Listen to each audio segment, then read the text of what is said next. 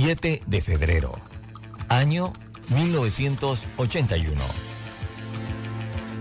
Escuchan transmisiones de prueba de Omega Estéreo, nueva corporación radial con total cobertura nacional. Durante 42 años te hemos acompañado las 24 horas del día, ofreciéndote entretenimiento e información. Noticiero Omega Estéreo. Formamos parte de la generación ochentera. Omega Estéreo, total cobertura nacional. Te vimos crecer, te acompañamos en esas largas noches de desvelo de estudio. Hasta que con esfuerzo lograste tus metas. La generación ochentera, el buen gusto por la música, que muchos heredaron a sus hijos. Omega Estéreo. Durante 42 años, hemos sido tu fiel compañía. Omega Stereo. 24 horas todos los días del año. Gracias por formar parte de Omega Estéreo. Omega Stereo. Esta es la generación Omega. El mundo nos escucha. www.omegastereo.com La mejor franja informativa matutina Inicia a partir de este momento con un análisis completo del acontecer nacional e internacional. Noticiero Omega Estéreo.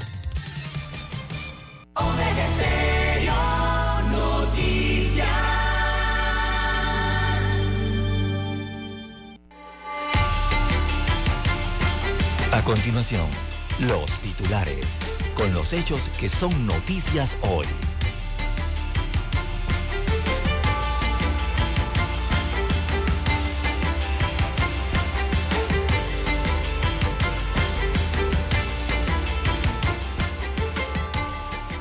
Caja de Seguro Social supera cifras de recaudación y cartera morosa. Aprobado presupuesto en manos ahora del Ejecutivo ya salió en Gaceta Oficial. También hay una campaña contra niños quemados que llega a Albrook. No hay que dejar a los niños jugar con pirotecnia. La pirotecnia, los fuegos artificiales no son juguetes. Línea 3 de metro con 47% de avance hacia la chorrera. Alcalde de la chorrera se queda pues sin fuero penal electoral a raíz de acusación. Tendrá que subir y bajar escaleras. Decomisan dentro de un contenedor en Puerto en Colón 395 pacas de droga. También tenemos, amigos y amigas, que destruyen 424 armas de fuego decomisadas. ¿De dónde sale tanta armas? Si aquí no se fabrica eso. También para hoy, señoras y señores, economía de Panamá crece un 9% en el tercer trimestre del 2023. Ya se están verificando los cisternas para culecos del año nuevo en las tablas. Recordemos que en las tablas hacen culeco el 31 en la noche. También bajan precios en Merca Panamá para los consumidores. Mujer no parió ninguna bebé muñeca, dicen las investigaciones.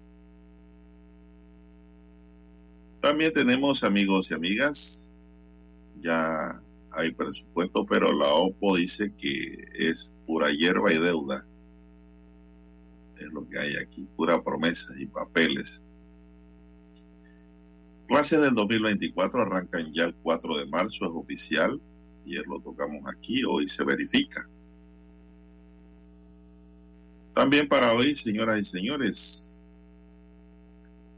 dentro de los titulares tenemos el Cerro Ancón es el pulmón de la ciudad de Panamá. Y también, amigos y amigas, Minera Panamá clara noticias sobre el apagón. Bien, señoras y señores, estos son solamente titulares. En breve regresaremos con los detalles de estas y otras noticias. Estos fueron nuestros titulares de hoy. En breve regresamos.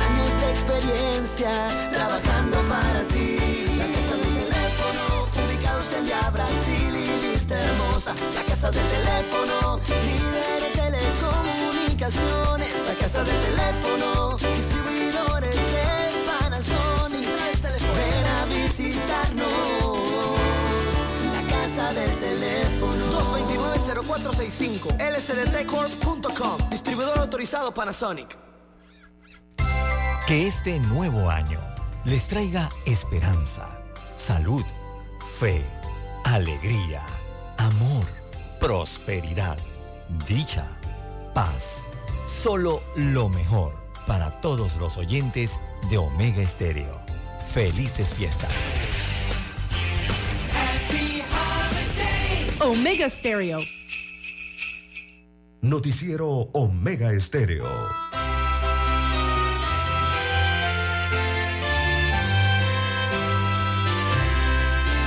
Bien, amigos y amigas, muy buenos días. Hoy es sábado 30 de diciembre del año 2023. Se nos va el año 2023 para no volver. En el tablero de controles hoy está don Roberto Antonio Díaz.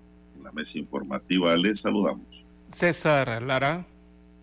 Y Juan de Dios Hernández Sanjur para presentarle las noticias, los comentarios y los análisis de lo que pasa en Panamá y el mundo en dos horas de información, iniciando la jornada como todos los días, con mucha fe y devoción, agradeciendo a Dios por esa oportunidad que nos da de poder compartir una nueva mañana y de esta forma llegar así a sus hogares, acompañarles en sus automóviles, en sus lugares de trabajo y donde quiera que usted se encuentre hasta ahora, tanto en Panamá como en el resto del mundo.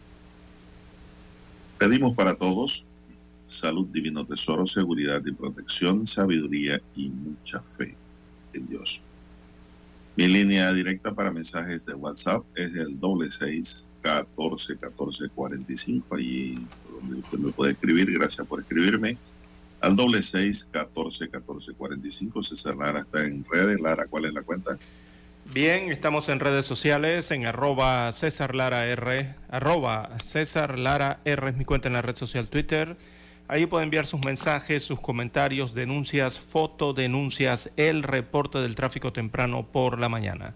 Recuerde esos incidentes o los ya accidentes, lo que usted se encuentre sobre la vía, información que le sirva al resto de los conductores. Buenos días, don Roberto Antonio Díaz, en el control maestro, a usted, don Juan de Dios Hernández Sanjur, y a todos los amigos oyentes a nivel de la República de Panamá todas las provincias, todas las comarcas, el área marítima donde llegan las señales de, Omega Estéreo.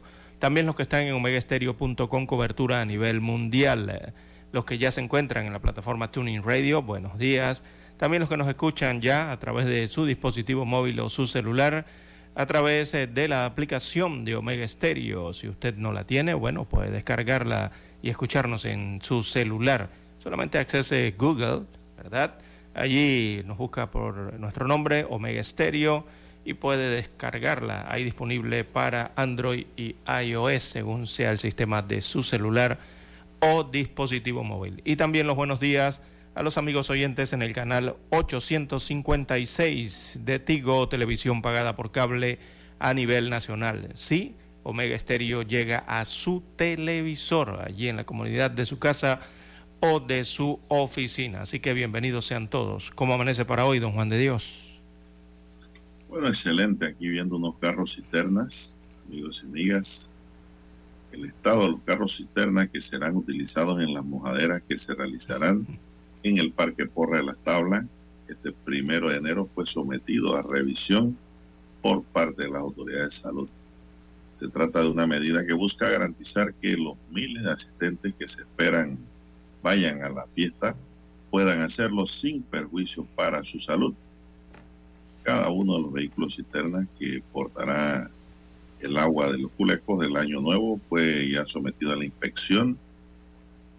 Eh, precio a su visto bueno para operar.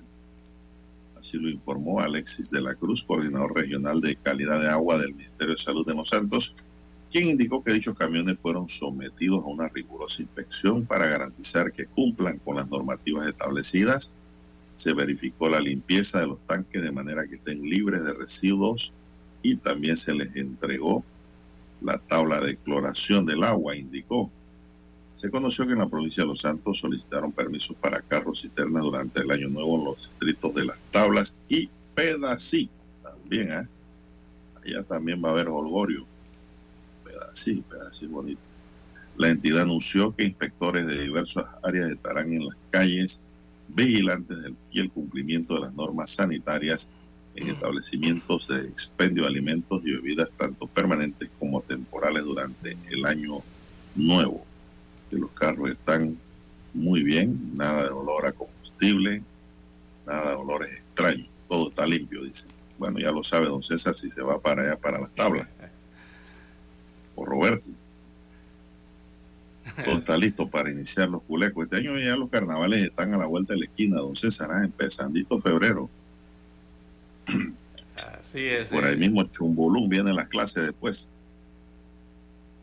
De una vez, así que no, no se afiance mu- mucho. La- los útiles escolares están caros, ¿eh? Y hay que cumplir con los hijos.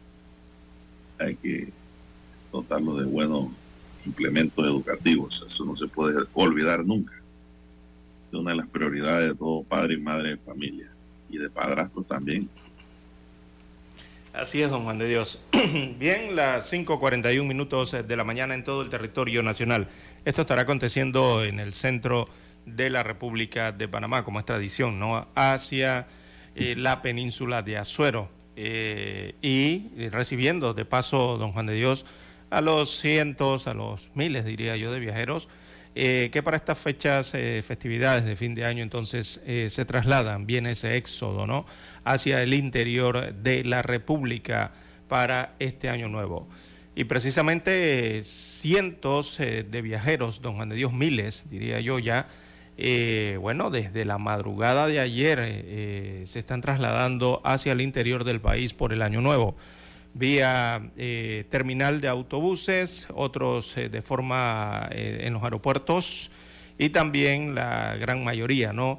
Del éxodo que se está registrando en los vehículos, en las carreteras a nivel nacional. Así que desde primeras horas del día de ayer, viernes 29, eh, miles de personas iniciaron ese traslado al interior del país para pasar las festividades de Año Nuevo y como ya es tradición, entonces muchos viajan desde temprano para pasar eh, lo que son estas fechas con sus seres queridos, eh, por lo que eh, hay un gran número de viajeros que va aumentando con horas, ¿no? Conforme transcurren las horas.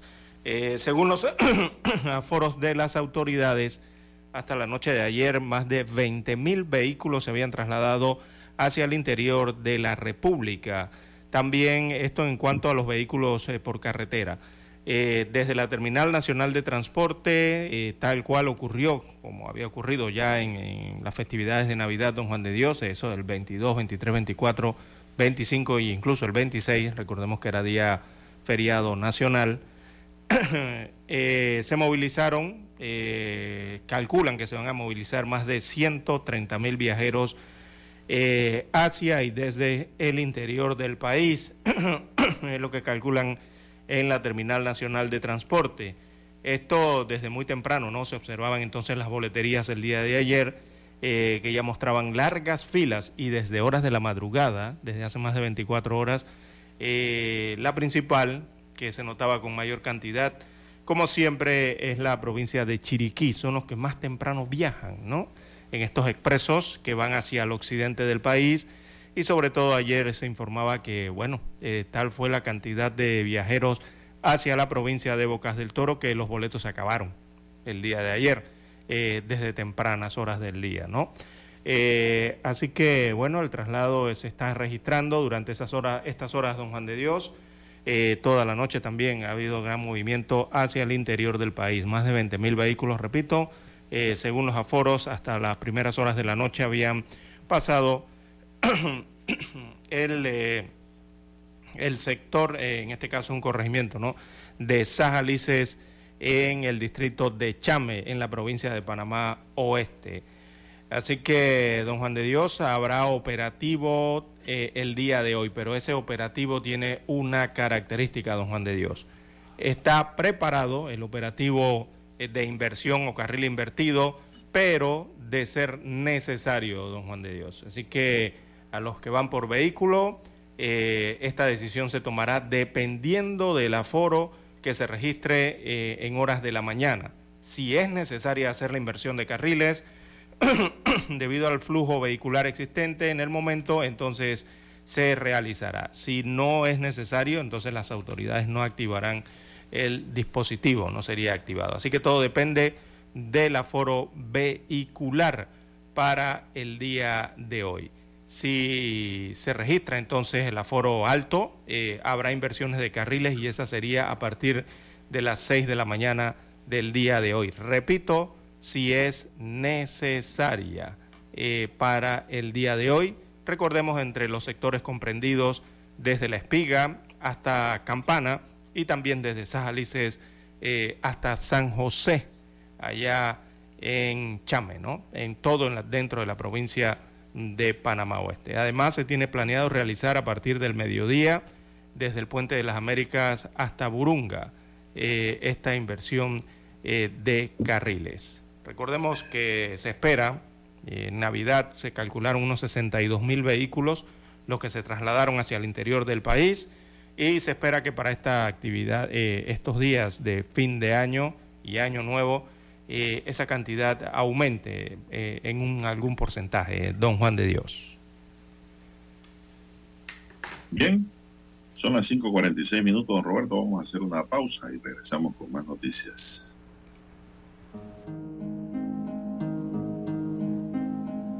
Cual hoja de los árboles cae.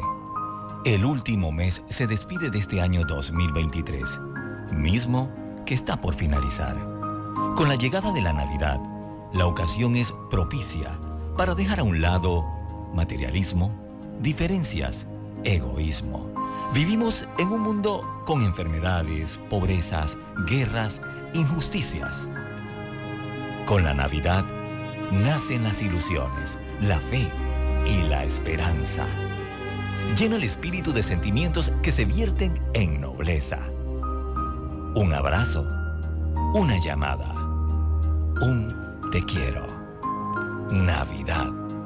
Es momento de valorar, agradecer, pero sobre todo compartir con aquellos que menos tienen. Felices fiestas de fin de año. Les desea la cadena nacional simultánea Omega Estéreo.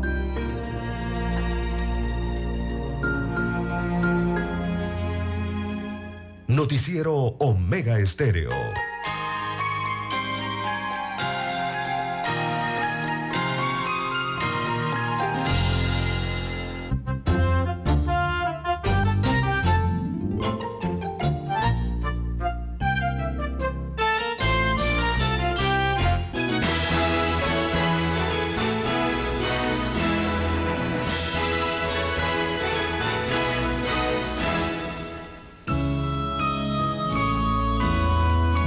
Amigos oyentes, las 5.48, 5.48 minutos eh, de la mañana en todo el territorio nacional. Bien, eh, en más informaciones a nivel nacional, bueno, como adelantábamos el día de ayer, eh, han oficializado el calendario escolar del año 2024. Así que el calendario contará con 190 días de clase esto es increíble, ¿no? Panamá realmente es el país en Latinoamérica que menos clases da a, sus ciudadanos, sobre todo estos que se están formando, ¿no? Desde niños y adolescentes y jóvenes. usted busca esta cantidad en cualquier país y supera los 200 eh, fácilmente, 200 días, 230 días aproximadamente. Panamá, lastimosamente, es el país que menos clase tiene. Es increíble. Pero bueno, así está oficializado. Serán 190 días de clases y estas iniciarán el 4 de marzo mientras eh, que la semana de organización, eh, según oficializa el Ministerio de Educación, será del 26 de febrero al 1 de marzo. Esa es la semana de organización para los eh, docentes, educadores, maestros, profesores. Así que será el 4 de marzo, repetimos, tras revelarse entonces el calendario escolar. Eso está en un decreto, el decreto ejecutivo número 74 del 29 de diciembre del año 2023 eh, señala, repetimos, que el año lectivo será de 40 semanas en un año escolar en el que el próximo gobierno asumirá eh, cuando los estudiantes eh, se encuentren en el segundo, sería así ya, segundo trimestre del año. Habrá una nueva administración, sobre todo en el Ministerio de Educación, ¿no? Así que le toca a la actual administración del presidente Cortizo y la titular de esta cartera que es Maruja Gorday, de Villalobos asumir lo que será el primer trimestre del año 2024. Posteriormente las nuevas autoridades tomarán la rienda de este año ya eh, iniciado. Así que la semana de organización del 26 de febrero al 1 de marzo, según el decreto ejecutivo, veamos, el primer trimestre contará con 14 semanas y se extenderá hasta el 7 de junio, va desde el 4 de marzo hasta el 7 de junio, eh, lo que es el primer trimestre. La primera semana de vacaciones será del 10 al 14 de junio, será la primera semana de vacaciones para los chicos. El segundo trimestre, según el calendario, corresponderá entre el 17 de junio y el 13 de septiembre, con aquí hay 13 semanas de duración para el segundo trimestre. Y la segunda semana de vacaciones será del 16 al 20 de septiembre, si hay vacaciones en el año escolar, caramba. El último trimestre, según este decreto ejecutivo, contará con 13 semanas de clases. Dice que iniciará el 23 de septiembre, el tercer trimestre o último trimestre, y concluye el 19 de diciembre, concluiría el año escolar para los estudiantes. Así que el periodo de balance y graduaciones eh, iría del 23 al 30 de diciembre del año 2024. Bueno, según los, eh, este decreto, veamos este párrafo, dice que los exámenes trimestrales serán aplicados en la última semana de cada trimestre. Establecen esto como medida a destacar. Eh, sin embargo, en el caso de los estudiantes graduandos de noveno y duodécimo grado, los exámenes del último trimestre los realizarán entre el 18 y 22 de noviembre. Esto para los graduandos de este, del próximo año 2024. Serían los exámenes eh, trimestrales, los últimos, ¿no? Así que en los últimos dos años, recordemos eh, lastimosamente las huelgas, primero de los educadores, los gremios docentes y otro tipo de situaciones y protestas que se han presentado a lo largo del año, eh, han visto, ha visto trastocado entonces el periodo de clases y también han afectado de una u otra forma el proceso de enseñanza-aprendizaje. Así que esperemos que este año, bueno, eh, se desarrolle eh, de la mejor forma y no se pierdan esos días importantes de clases para los estudiantes. Don Juan de Dios. Bueno, estoy viendo algo extraño aquí, don César y es que residentes de una pequeña comunidad ubicada en Alto Refugio en Bocas del Toro están desesperados y de hace cuatro días no duermen porque dos de sus moradores se encuentran en una especie de trance o euforia que los mantiene alterados, corren y gritan por lo que tuvieron que ser amarrados a última hora para protegerlos, para que no se hicieran daño. Eh, la activista de derechos humanos Lucy Córdoba dijo que los afectados son un joven de unos 24 años y una mujer de unos 35, ambos miembros de una misma familia y de la etnia Nave. Según aseguró que los miembros de la comunidad indígena acudieron a ella para que los ayude a conseguir apoyo para que las autoridades los trasladen a un centro médico donde los atiendan y estabilicen. Trabajo para los psiquiatras, José César. El joven y la mujer no han comido nada ni bebido agua desde el martes cuando inició el suceso, por lo que ya se encuentran deshidratados. Ambos manifiestan una fuerza extraordinaria y anormal que les impide controlarlo, por lo que no les quedó más que amarrarlo por temor a que se maten, se lancen por un barranco o le hagan daño a alguien. Entonces, la noticia termina aquí, pero eh, me parece que las autoridades tienen que actuar, don César, aquí a ver qué está pasando ahí, qué le ha pasado a estas dos personas. Esto es en Alto Refugio, en Bocas del Toro, don César. Estas historias se repiten constantemente en todas partes del mundo de gente que tienen reacciones extrañas. Muchos dicen que eso se debe a los demonios, otros dicen que son problemas neurológicos, otros dicen que son problemas psiquiátricos. En fin, tiene que haber una autoridad médica que los analice, don César. Así es. En Bocas del Toro, son las 5.55. Este, este trance, bueno, o, o, están en trance, pero también señalan desde la comunidad y la, señor, la ciudadana Lucy Córdoba, ella es activista, recordemos, ¿no?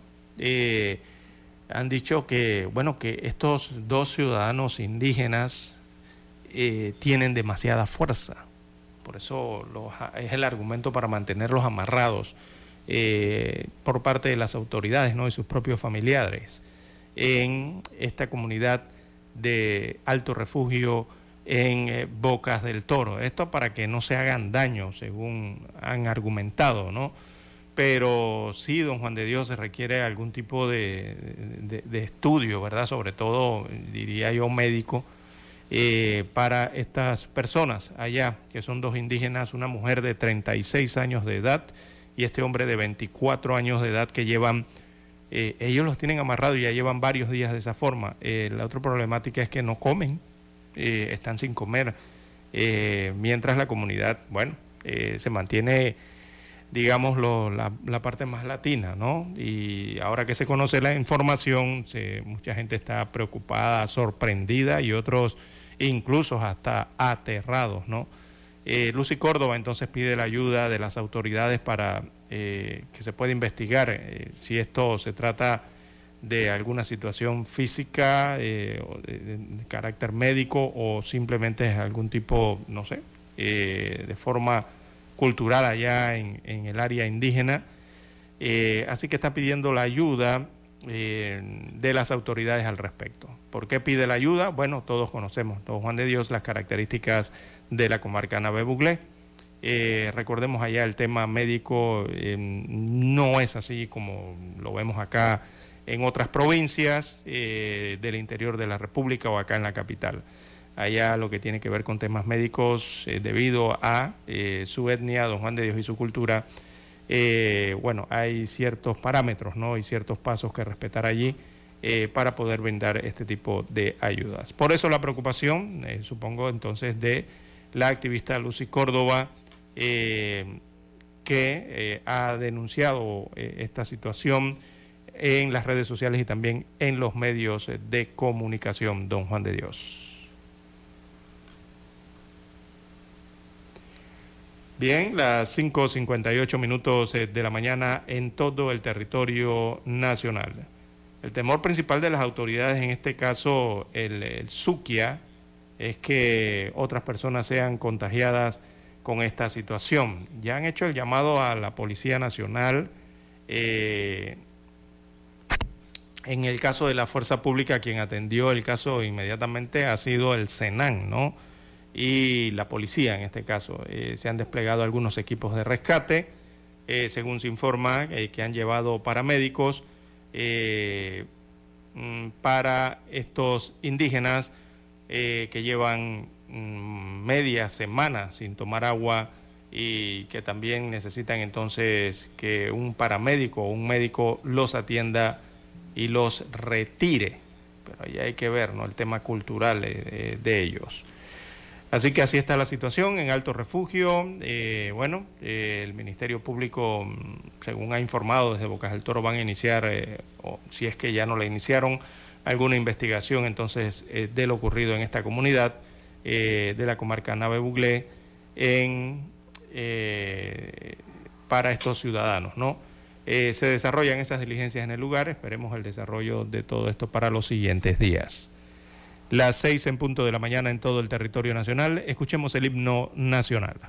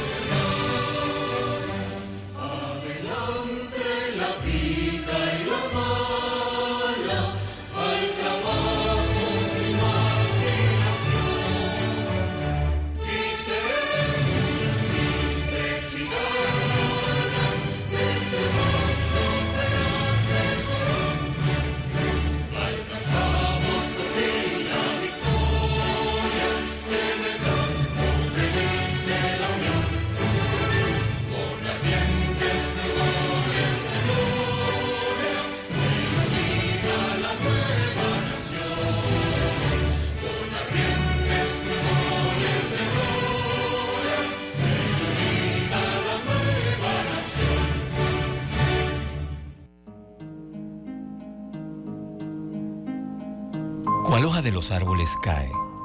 El último mes se despide de este año 2023, mismo que está por finalizar. Con la llegada de la Navidad, la ocasión es propicia para dejar a un lado materialismo, diferencias, egoísmo. Vivimos en un mundo con enfermedades, pobrezas, guerras, injusticias. Con la Navidad nacen las ilusiones, la fe, y la esperanza. Llena el espíritu de sentimientos que se vierten en nobleza. Un abrazo, una llamada, un te quiero. Navidad. Es momento de valorar, agradecer, pero sobre todo compartir con aquellos que menos tienen. Felices fiestas de fin de año. Les desea la cadena nacional simultánea Omega Estéreo.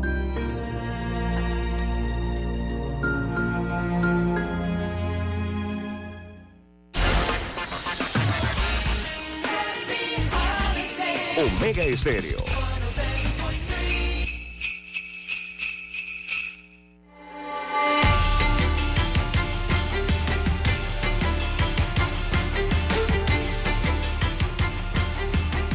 señoras y señores, avanza la mañana, son las seis, cuatro minutos, se nos va el año 2023, don Roberto. ¿eh? Bueno, y un consejo sano es que no le compren juegos pirotécnicos a sus niños y no dejen que ellos compren eso. Ayer el Ministerio de Salud realizó en la Terminal Nacional de Albrook la entrega de folletos como parte de la campaña de prevención denominada No más niños quemados. Guadalupe Varela, jefa de la sección de participación social de la Dirección Nacional de Promoción del MINSA, destacó la importancia de generar conciencia sobre la tasa de niños quemados en épocas de fin de año y de vacaciones escolares.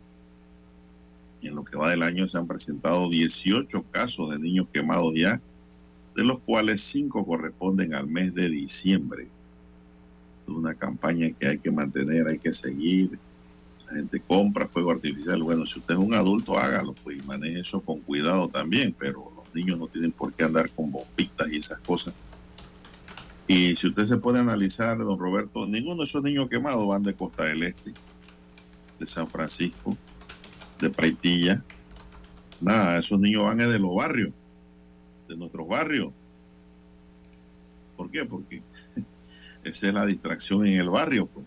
Pero hay que orientar y hay que formar, hay que educar a los padres de familia, recordándole que eso no es bueno, fuego artificial, aparte de que es un gasto que se va en la nada, no hay resultado, no hay nada.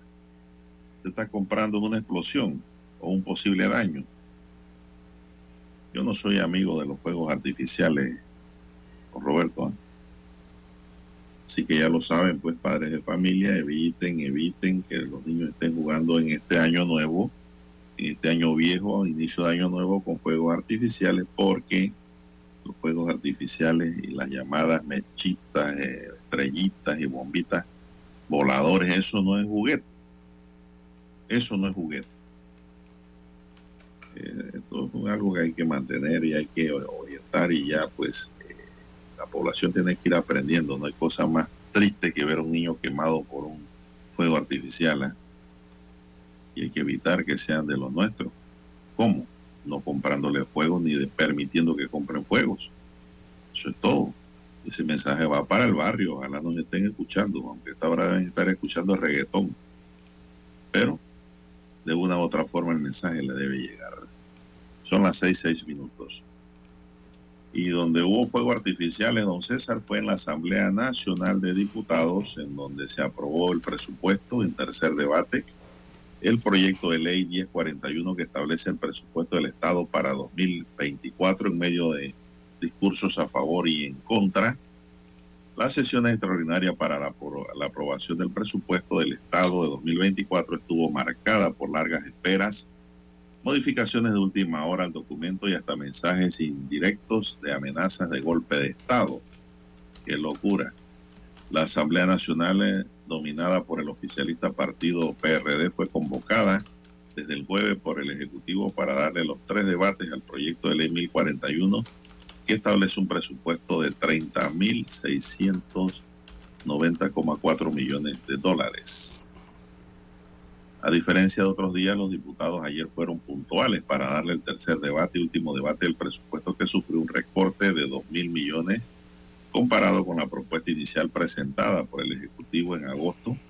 Pasada las 11 de la mañana el documento fue aprobado. 44 votos a favor, 16 en contra y dos abstenciones. Siete diputados intervinieron en el Pleno durante el tercer debate. El último fue el presidente de la comisión, Benicio Robinson, quien aprovechó el espacio para confesar que la planilla del Estado ha tenido que ser financiada como consecuencia de la pandemia, financiada por préstamos. A renglón seguido habló de la COVID-19. Para quienes no creen en la COVID, ya hay 700 casos y vamos a tener que entrar en regulaciones que no ayuden, nos ayuden a bajar los casos. De la pandemia saltó de nuevo al proyecto de ley y dijo que el gobierno debió haber contado con un presupuesto de 30 mil millones de dólares desde el primer año, es decir, desde el año 2020. Quizás este presupuesto hubiese sido desde el primer año de gobierno y así hubiese eliminado más escuelas rancho. Exaltó el 7% del presupuesto destinado al sector educativo, incluyendo los 3,1 millones de dólares para la Universidad de los Pueblos Indígenas, creada en 2022 ¿Cómo van a decirle no a un presupuesto que beneficia al sector de la educación? Le reclamó Robinson a sus colegas diputados. Durante el segundo debate en horas de la noche, el pasado jueves, el diputado Robinson también intervino en el Pleno y, entre otras cosas, que el golpe de Estado, señores, ustedes saben quién sabe hacerlo. Que no nos provoquen, no nos provoquen una clara alusión a su partido PRD que surgió de la dictadura militar en el 68. Las declaraciones del diputado Bocatoreño generaron críticas en diversos sectores y en redes sociales. También habló de que han reforestado 150 hectáreas de teca y las, y las cosechó. Yo quiero preguntar aquí quién ha sembrado 150 hectáreas de árboles forestales. Yo sí puedo decir que yo, volvió a cuestionar a sus colegas, pero es que la teca es negocio, don Robinson. Eso usted no lo siembra para darnos oxígenos a nadie. Usted lo siembra para que el árbol crezca y lo pueda vender al mercado. Claro, es una actividad económica legal, ¿no? Pero no me pinte los beneficios personales con beneficios sociales y generales. Que eso no es así. El fin es otro. El fin es económico, no el de pulmón, eh, eh, darle pulmón a Bocas del Toro. Ayer otro de los diputados que intervino en el Pleno fue Edison Brose para volver a cuestionar la creación del Ministerio de la Mujer, don César. No sé si tienes algo más porque me estoy saliendo del tema del presupuesto.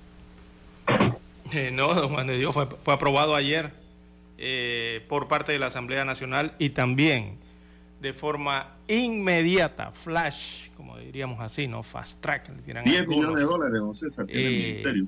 eh, fue aprobado también por, eh, firmado, eh, don Juan de Dios, y sancionado por el Ejecutivo a través del presidente Laurentino Cortizo. Anoche eh, firmó el- la ley esta, 418 me parece que es, la del que da- dicta el nuevo presupuesto general del Estado para la vigencia fiscal 2004, 2024. Perdón. Eh, ya ha sido eh, firmada también por el presidente constitucional de forma rápida, ¿no? Así que se repite la historia de estas firmas inmediatas. Algo parecido le recordará a los panameños la firma del contrato minero, ¿no? Eh, así que, eh, bueno, han sancionado este, este presupuesto.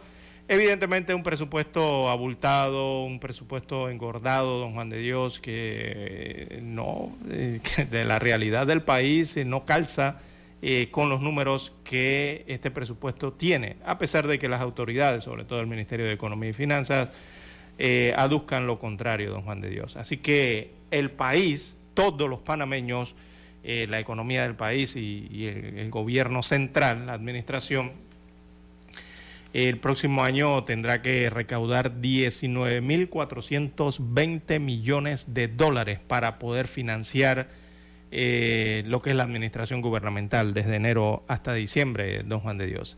Ese es el dinero que hay que recaudar, 19.420 millones de dólares según este presupuesto general del Estado. y eh, de ellos, entonces, perdón, de ellos 11.834 millones de dólares serán los ingresos corrientes. Eh, eso es producto de recaudación, impuestos, tasas y todo esto, ¿no? En general, que tendrán que recaudarse o conseguirse, ¿no? Mientras que hay 7.586 millones previstos como ingresos de capital. Estos son eh, los fondos que se buscarían para el financiamiento, ¿no?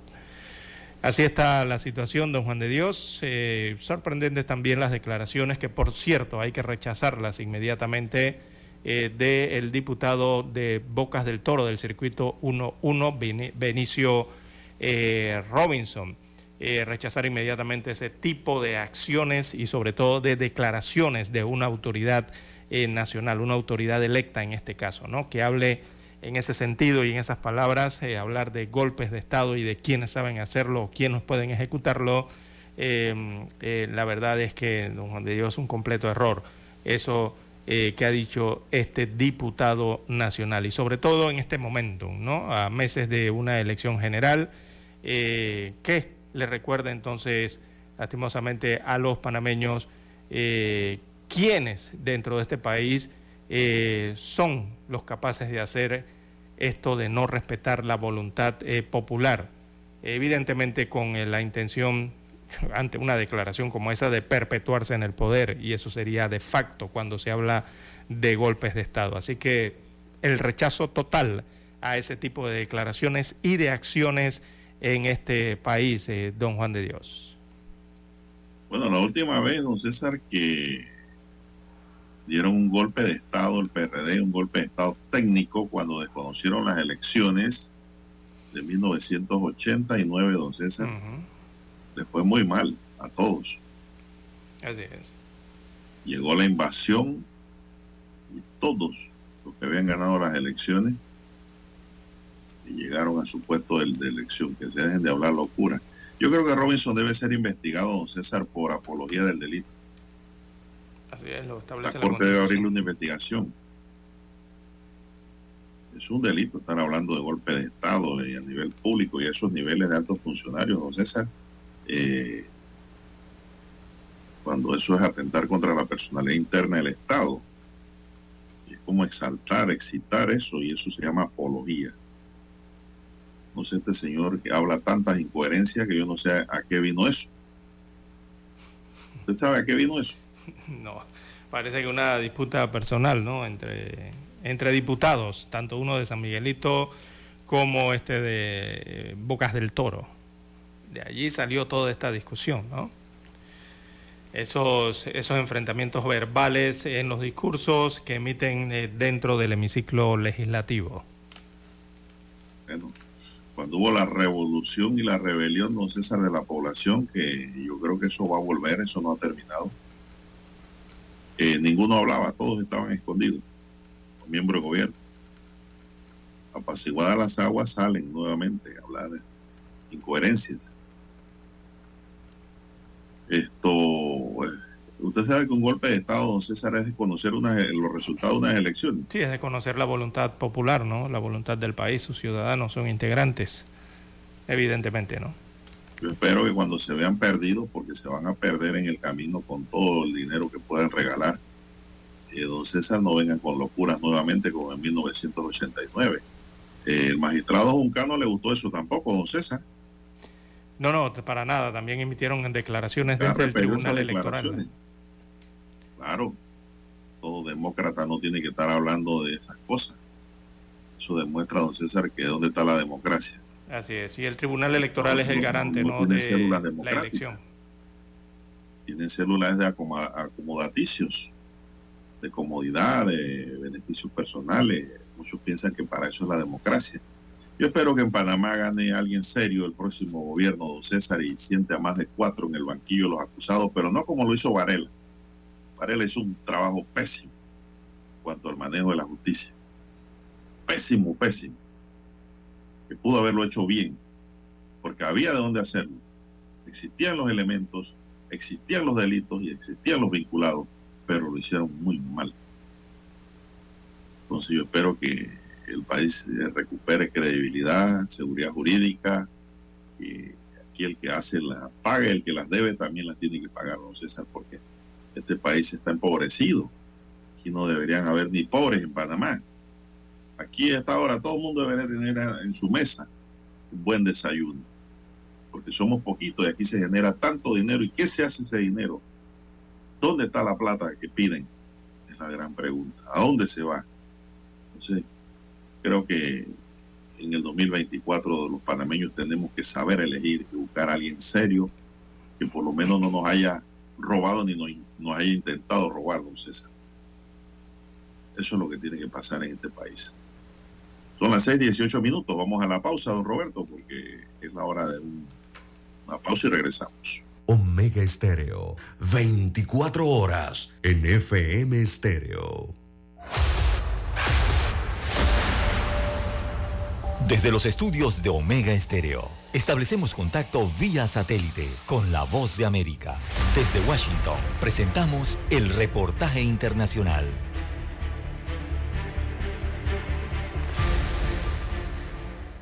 El año pasado, estos dos contenedores de trailers formaron parte de los casi 5 kilómetros de muro fronterizo que el exgobernador de Arizona, Doug Ducey, mandó construir en esta área remota del Valle San Rafael y que en este 2023 fueron removidos por la actual gobernadora Katie Hobbs.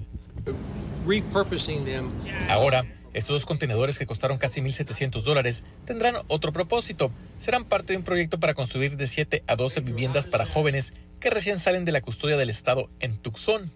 Se se enfrentan a muchas adversidades, ¿no? Hablamos estadísticamente que eh, tienen un comienzo más duro. La renta para los jóvenes que habiten en estas unidades hechas con contenedores será de 800 dólares al mes. Sin embargo, habrá varios incentivos por, por ejemplo, aquellos que tengan un trabajo, se les podría descontar tal vez 100 dólares, quienes estén eh, yendo a clases, se les puede descontar otros 100 dólares, quienes estén eh, yendo a diferentes capacitaciones y entrenamientos que hay disponibles para ellos, se les puede descontar. Convertir cada contenedor en una habitación con todos los servicios tendrá un costo de alrededor de 40 mil dólares, un proyecto que aplauden los grupos ambientalistas que lucharon para que este muro fuera removido. Lo que antes pues sirvió para dividir a la comunidad fronteriza y a los ecosistemas, pues ahora puede servir para unir a las familias y darle mejores oportunidades a las personas. Y espera que más organizaciones no lucrativas o el mismo gobierno puedan hacer buen uso de estos contenedores. Rubén Pereira, Voz de América, Tucson. Escucharon vía satélite desde Washington el reportaje internacional. Evita dejar los aparatos eléctricos conectados. Así ahorras energía y evitas accidentes. Ministerio de Ambiente, por un desarrollo sostenible. Panamá sigue creciendo.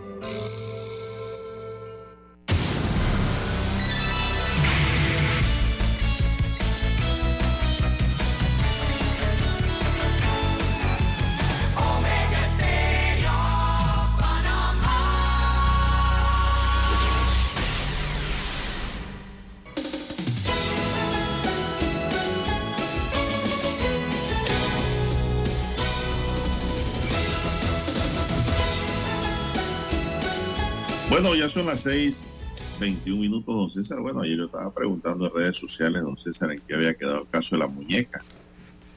Sí.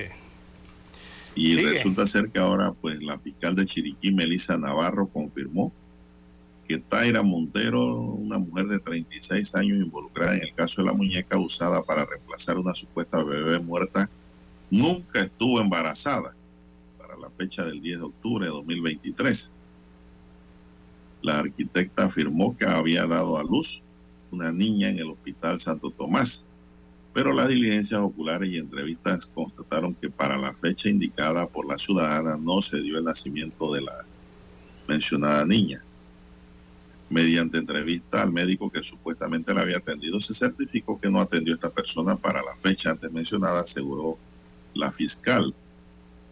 Sumada a la investigación que se lleva a cabo en Chiriquí, hay dos investigaciones más, una en la Fiscalía Anticorrupción para determinar la falsedad del registro de nacimiento y el acta de defunción, y una tercera en la Fiscalía Superior de Panamá Oeste, donde presuntamente reside la mujer investigada. La denuncia criminal fue presentada el 14 de diciembre por Dutiel Morales, quien indicó a las autoridades que recibió una muñeca dentro de un ataúd y no el cuerpo de su hija, quien había muerto horas después que nació. Explicó. Eh, y que nació en el hospital.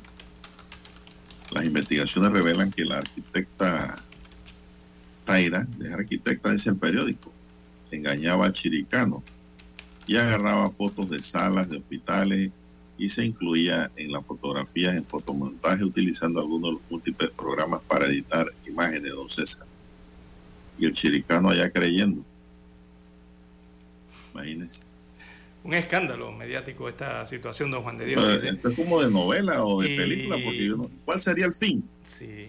Eh, fue un engaño entonces, lo engañaron al chiricano, eh, don Juan de Dios. Eh, como habíamos señalado desde que se conoció por primera vez la noticia, no hace algunas semanas atrás, indicábamos en ese momento que eso todo tenía vi- visos de, de un engaño, evidentemente, no hacia de una persona hacia otra persona. Eh, pero a qué nivel, ¿no, don Juan de Dios? Y, con qué características eh, este escándalo de la muñeca en el féretro y, un esposo también engañado al que le fingieron que su bebé había muerto. Eh, y bueno, este engaño ha quedado descubierto en el momento del funeral de la, de la supuesta eh, bebé eh, fallecida o no nacida, porque ahora se confirma que no nació. eh, y bueno, encontró ahí una mujer de plástico, ¿no? Digo, una muñeca de plástico en lugar del cadáver de su supuesta hija. Ahora resulta que no hubo nueve meses de gestación, no hubo nada al respecto, don Juan de Dios, de lo que se argumentó desde un inicio, en este caso tan llamativo y que se convirtió en un escándalo mediático en su momento. Pero la gran pregunta, don César, ¿cuál era el fin? ¿Por qué lo hicieron? ¿Para qué? ¿Por qué? ¿Para qué? Yo realmente no le veo sentido, pero si me lo explicaran, tal vez entendería cuál era el fin, qué, se, qué, había, qué hay detrás de esta trama. Aquí tiene que haber muchas cosas, don César. Para inventar una historia como esta, ¿no? Eh, idear, porque esto se lo, idearon, básicamente, ¿no? Y también yo pregunto por qué el chiricano no vino a ver el nacimiento de su bebé. Exactamente. Bueno, se señala que... aunque no lo quisieran, debió llegar ahí cerca. Sí, aunque se señala que esta arquitecta tenía esposo, don Juan de Dios, estaba casada, ¿no? ¿Quién? La arquitecta, ¿no? Se señaló desde el inicio. Eso es otro que tenía otra pareja, ¿no? Que tenía otra pareja según los datos que dieron. Aunque eso hay que confirmarlo, las autoridades no han hablado al respecto. No sé si estaba casado o no. Pero la foto que hoy veo en el tabloide de crítica es de una mujer embarazada, don César. Eh, pero es que hoy día, don Juan de Dios, con la tecnología, la inteligencia artificial, el Photoshop eh, y tantos dispositivos de tecnologías que hay y programas, eh, se hace lo increíble, se hace a través de las imágenes, don Juan de Dios. Pero ¿cuál era el fin? Por eso, es la pregunta. Es que es la pregunta. Me parece que el chiricano tiene también que hablar aquí. Él tiene que tener mucha información para que las autoridades puedan hacer un mejor trabajo, ¿no? Digo, solo, eh, pero digo, usted va a mandar en un ataúd una muñeca. Usted sabe bien que alguien va a abrir ese ataúd y se van a dar cuenta, entonces. ¿Cuál era el fin entonces?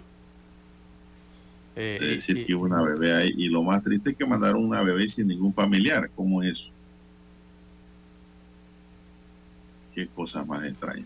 Esto, esto va a quedar igual que el caso de la supuesta violación ah. que se le dio a la diputada juvenil. La diputada juvenil de la Chorrera, don César. ¿Qué, ha sucedido con ese caso de la diputada juvenil? No pasó eh, nada.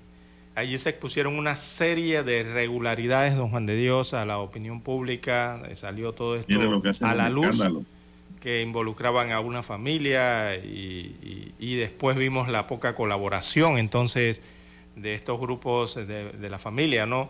Con las autoridades que comenzaron a investigar y hasta el día de hoy, don Juan de Dios, no se ha conocido nada. Esto lo destaparon, este caso relacionado con esta eh, adolescente. Ni el Ministerio Público ha dicho nada. El Ministerio Público debería hablar sobre el tema también. No sé si ellos son los investigadores. Pero también guardan silencio.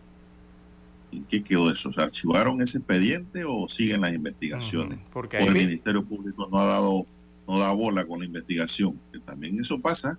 Puede ser. No dan bola, no tienen nada que van a hablar, no tienen nada que decir.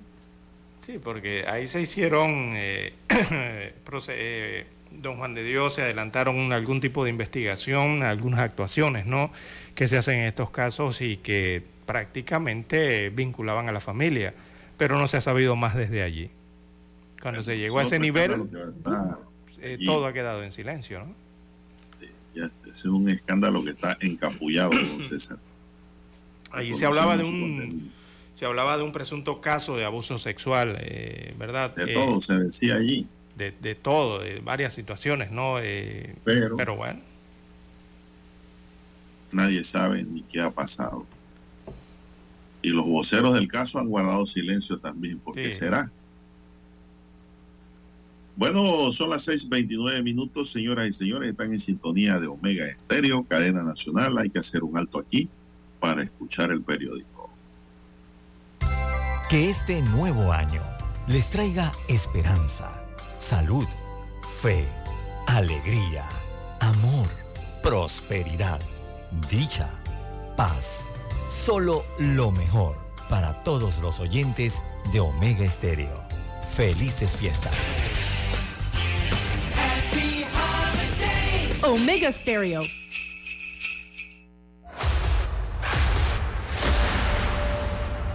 Desde los estudios de Omega Estéreo, establecemos contacto vía satélite con la voz de América. Desde Washington, presentamos el reportaje internacional.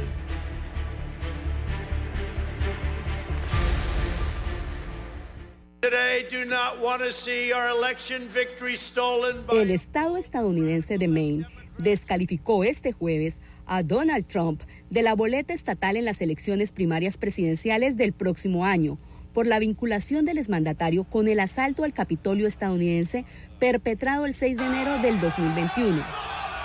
Mientras la Secretaría de Estado de Colorado, el primero en anunciar que excluía a Trump de la boleta primaria de ese estado, dijo que el exmandatario sí estará en la boleta del 2024 después de que los republicanos presentaron una apelación ante la Corte Suprema. Maine fundamentó su decisión en un apartado de la Constitución estadounidense que impide a quienes inciten a la insurrección ocupar cargos públicos. Soy consciente de que ningún secretario de Estado ha privado jamás a un candidato del acceso a las urnas en virtud de la sección 3 de la 14 enmienda, pero ningún candidato presidencial ha participado jamás en una insurrección en virtud de la sección 3 de la 14 enmienda. La decisión de Maine, similar a la tomada por la Corte Suprema de Colorado a principios de este mes, genera una nueva crisis en la campaña del expresidente y pone más presión a la Corte Suprema de Estados Unidos para tomar una decisión. Todo esto hace que estas elecciones presidenciales entre tribunales y apelaciones sean históricas. Se espera que el equipo legal de Trump apele a la decisión de Maine en los próximos días. Esto quiere decir que su nombre ni siquiera puede aparecer en la boleta. Es la primera vez que esto sucede en la historia de Estados Unidos, y mucho menos a un candidato presidencial o a un ex candidato presidencial o al favorito para la dominación de su partido. La creciente incertidumbre necesita urgentemente una solución, ya que Iowa está a punto de iniciar la votación en la carrera por la nominación republicana este próximo 15 de enero y se avecinan otras fechas límite clave en el calendario electoral. Escucharon vía satélite desde Washington el reportaje internacional. Desde el dominante Cerro Azul, Omega Estéreo cubre las provincias de Panamá, Colón, Darién, Panamá Oeste y las playas en los 107.3. Continúa desde el majestuoso Cerro Canajagua en los 107.5, cubriendo todas las provincias centrales hasta el imponente volcán Barú en los 107.3 para las provincias de Chiriquí, Bocas del Toro y Veraguas. Omega Estéreo para todo Panamá.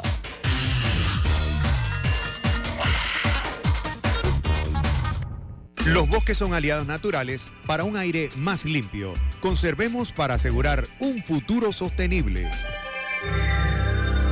Ministerio de Ambiente, por un desarrollo sostenible. Panamá sigue creciendo. Que esta Navidad esté llena de amor y paz sobre tu vida. Que la magia de la Navidad sea tu mejor vestido tu sonrisa el mejor regalo y tu felicidad mi mejor deseo. Que en esta Navidad y el Año Nuevo se desborde el amor y la salud en ti. Que los problemas, incertidumbres y la injusticia no sean tropiezos en tu vida. Pídele a Dios claridad y solución. Mensaje del licenciado Juan de Dios Hernández Sanjur, su abogado de confianza. A su entera disposición. 6614 1445. Noticiero Omega Estéreo. Las noticias impresas en tinta sobre papel. Con ustedes. Escuchando el periódico. Los titulares de las primeras planas de los diarios estándares de circulación en Panamá.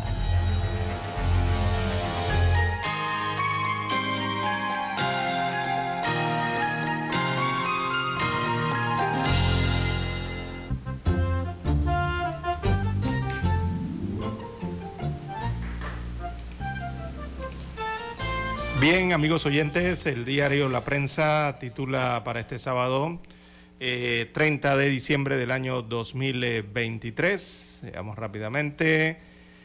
Eh, Robinson nos ha avisado de lo que son capaces. Así dice Transparencia Internacional, o resalta más bien en un comunicado emitido el día de ayer respecto a las declaraciones de esta autoridad electa del país el diputado del PRD, Vinicio Robinson desencadena entonces una ola de críticas y de comunicados de diferentes gremios y organizaciones en el país eh, por hablar de golpe de Estado en la Asamblea Nacional, desde la Asamblea Nacional o desde un estrado desde la Asamblea Nacional. Así que la Fundación para el Desarrollo de la Libertad Ciudadana alertó que la amenaza constituye una prueba de la grave situación que enfrenta la democracia en la República de Panamá. Al respecto, bueno, eh, habló el Tribunal Electoral, eh, lo ha dicho a través del magistrado Alfredo Junca, eh, que le ha dicho al diputado Vinicio Robinson, abro comillas, le cito al magistrado electoral, el tiempo de los golpes de Estado ha quedado en el pasado. Así le ha dicho el pronunciamiento entonces por parte del Tribunal Electoral a estas palabras que surgieron en la Asamblea Nacional de Diputados. En otros títulos, eh, para la mañana de hoy, movimiento de contenedores acumula caída del 3% hasta el mes de noviembre.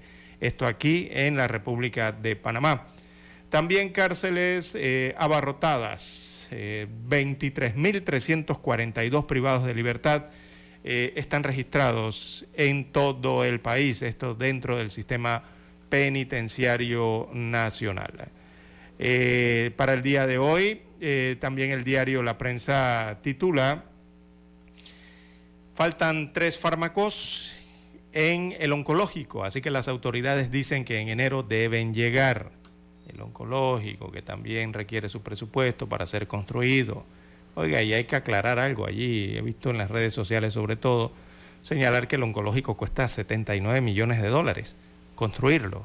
No, los que dicen eso están equivocados. El proyecto de construcción del hospital oncológico, solo para aclarar, es de alrededor de 450 millones de dólares cuesta el hospital completo. Lo que cuesta 79, 80 millones de dólares es la primera fase en que han dividido el proyecto. Ese proyecto lo han dividido en tres fases. La primera costaría alrededor de unos 79, 80 millones de dólares. La primera, que involucraría la construcción de infraestructuras de unos bunkers y unas alas de farmacia solamente. Pero faltarían las otras dos fases, que son las que llevan el grueso principal ¿no? del presupuesto a gastarse o sea que este hospital costaría más de 400 millones de dólares. Bien, en otros títulos del diario La Prensa para la mañana de hoy, eh, Chiriquí en alerta, hay aumento significativo de casos de COVID-19 y enfermedades respiratorias en el occidente del país.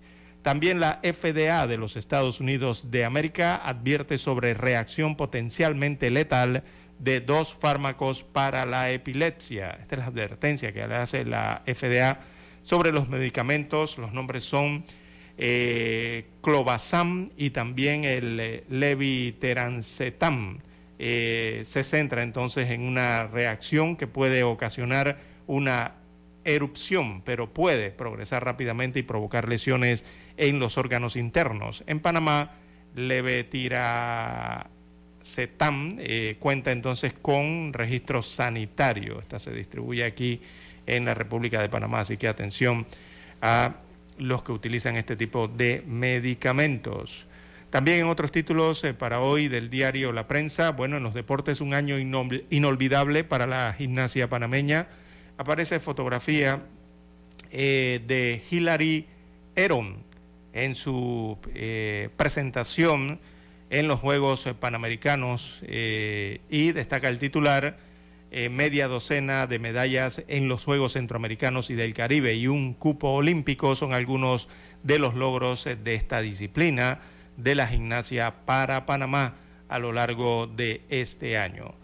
También eh, para hoy, amigos oyentes, en el diario La Prensa, escándalo de la muñeca en Bugaba, Fiscalía asegura que nunca hubo un embarazo. Eh, también los precios del petróleo destacan a nivel internacional es esta noticia. Precios del petróleo cierran el año en baja. Así es, hay una mayor eh, producción y menor demanda en China, así que los precios tienden a bajar. Aunque aquí en Panamá al día de ayer se anunció una leve, un leve aumento en el precio de las gasol del petróleo ya refinado, ¿no? de los combustibles o las gasolinas. Eh, también Javier Milei culmina 2023 acudiendo a la función teatral en la que su pareja lo imita, destaca otro de los titulares del diario La Prensa para la mañana de hoy. Bien, son los títulos que aparecen en primera plana de la prensa. Revisemos la, eh, la portada del diario La Estrella de Panamá. Adelante, don Juan de Dios. La decana para hoy nos dice, diputados aprueban presupuesto del Estado para el 2024 con 44 votos a favor, 16 en contra y dos abstenciones. El Pleno de la Asamblea Nacional aprobó en tercer debate el proyecto de ley número 1041 que establece el presupuesto del Estado para la vigencia fiscal 2024. A la sesión legislativa acudieron varios ministros de Estado. Tribunal Electoral de pura padrón electoral. El Tribunal Electoral concluye mañana el proceso de excluir del padrón electoral a las personas que tienen condenas en firme y los fallecidos que aparecen en la lista preliminar de votantes que se dio a conocer en enero pasado. Un corredor para impulsar la industria creativa, corredor cultural en la 15, es un proyecto piloto que busca impulsar la industria creativa en el país. El casco antiguo se viste de sombreros, unos mil sombreros de todos los colores y diseños fueron exhibidos ayer en un festival en el casco antiguo en San Felipe para resaltar la historia e importancia cultural de esta prenda de vestir. Ahí en la fotografía aparecen pues la cantidad de sombreros colgantes están allí para los que quieran ir a ver. Tres hechos relevantes de 2023, un resumen gráfico, dice la estrella aparece una fotografía aquí de las protestas, los protestantes y la policía antimotines. Salario mínimo, un análisis desde sus inicios a mediados del siglo pasado, es otro titular. Advierten sobre uso de la inteligencia artificial para el fraude financiero. Hay que tener mucho cuidado con esto, señoras y señores, porque también en titular de techo, hoy en la estrella nos habla Malambo, la historia de un barrio del Arrabal. Malambo es uno de los principales y más antiguos barrios del Arrabal de Santa Ana. Aparece claramente identificado en la cartografía que realiza Thomas Harrison en 1857, donde además ubica la iglesia. del Panamá de ayer, amigos y amigas. Panamá muy bonito, por cierto. ¿eh? Uno lo revive a través de los videos y las fotografías ya no se parece en nada. La cartografía y tampoco los diseños poblacionales que hay.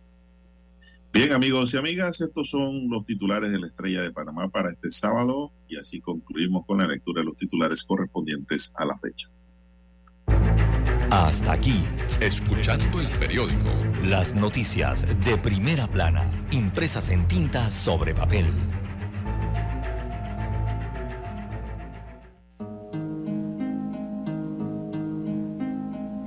Cual hoja de los árboles cae. El último mes se despide de este año 2023, mismo que está por finalizar. Con la llegada de la Navidad, la ocasión es propicia para dejar a un lado materialismo, diferencias, egoísmo. Vivimos en un mundo con enfermedades, pobrezas, guerras, injusticias. Con la Navidad nacen las ilusiones, la fe, y la esperanza. Llena el espíritu de sentimientos que se vierten en nobleza. Un abrazo, una llamada, un te quiero. Navidad.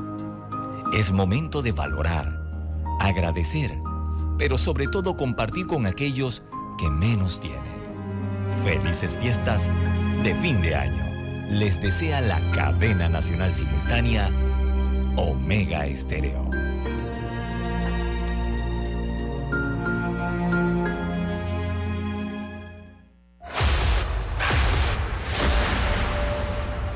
Desde los estudios de Omega Estéreo, establecemos contacto vía satélite con la voz de América.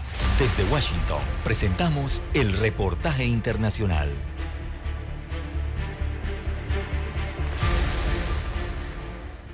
Como cada 31 de diciembre, miles de turistas y estadounidenses invadirán las calles de Nueva York para ser testigos de la celebración de fin de año, cuando un minuto antes de la medianoche la inmensa bola comenzará a bajar desde unos 60 metros de altura en una de las torres de Times Square e iniciará la cuenta regresiva hasta darle comienzo al 2024. Esta celebración, que alterna shows musicales con la presencia de figuras del espectáculo, es todo un clásico y quienes quieran presenciarlo de cerca deberán armarse de paciencia, ya que por delante tendrán muchas horas de espera para acceder a un lugar privilegiado. A diferencia de otros años, esta vez el contexto es diferente y es que las masivas protestas que exigen un alto el fuego en Gaza se hacen sentir por todo el país, donde en algunas comunidades la sensación de malestar es evidente. Y si la seguridad en la Gran Manzana siempre se caracterizó por ser fuerte y precisa, esta vez será todavía mayor. El alcalde de la ciudad, Eric Adams, presentó un plan calificando el operativo policial como una verdadera tarea titánica para mantener la seguridad durante el espectáculo. Debemos estar preparados para circunstancias impredecibles. Hemos visto pequeños grupos de personas que son parte de las protestas y que intentan irritar a la multitud y no lo vamos a aceptar ni a tolerar.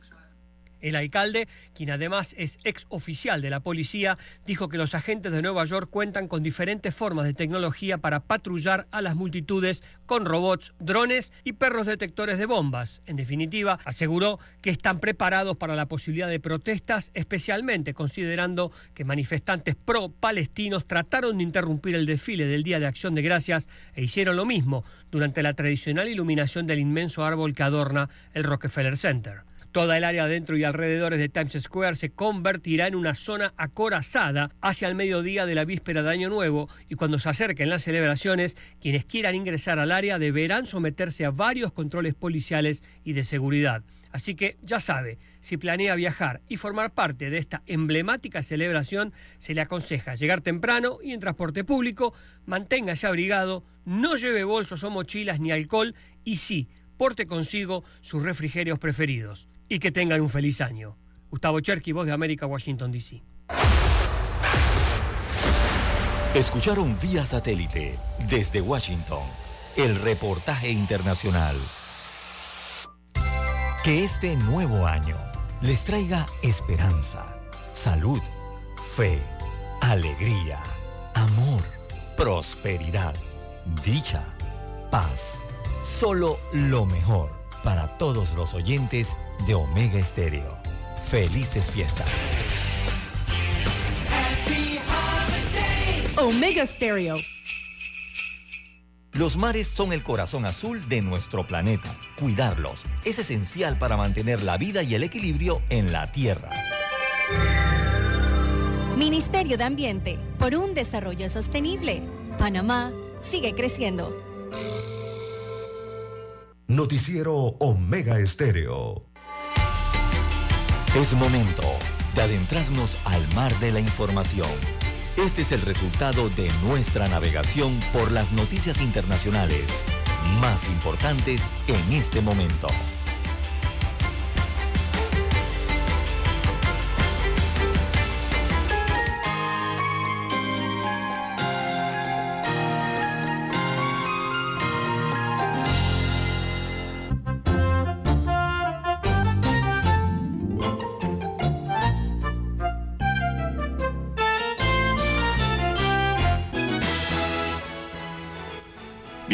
Plano internacional, amigos y amigas, tenemos que el proyecto de ley Omnibus de Argentina, don César, del que usted habló ayer, impulsada por la- su presidente Javier Milei y enviada al Congreso, establece que se les comenzará a cobrar a los estudiantes extranjeros sin residencia en Argentina.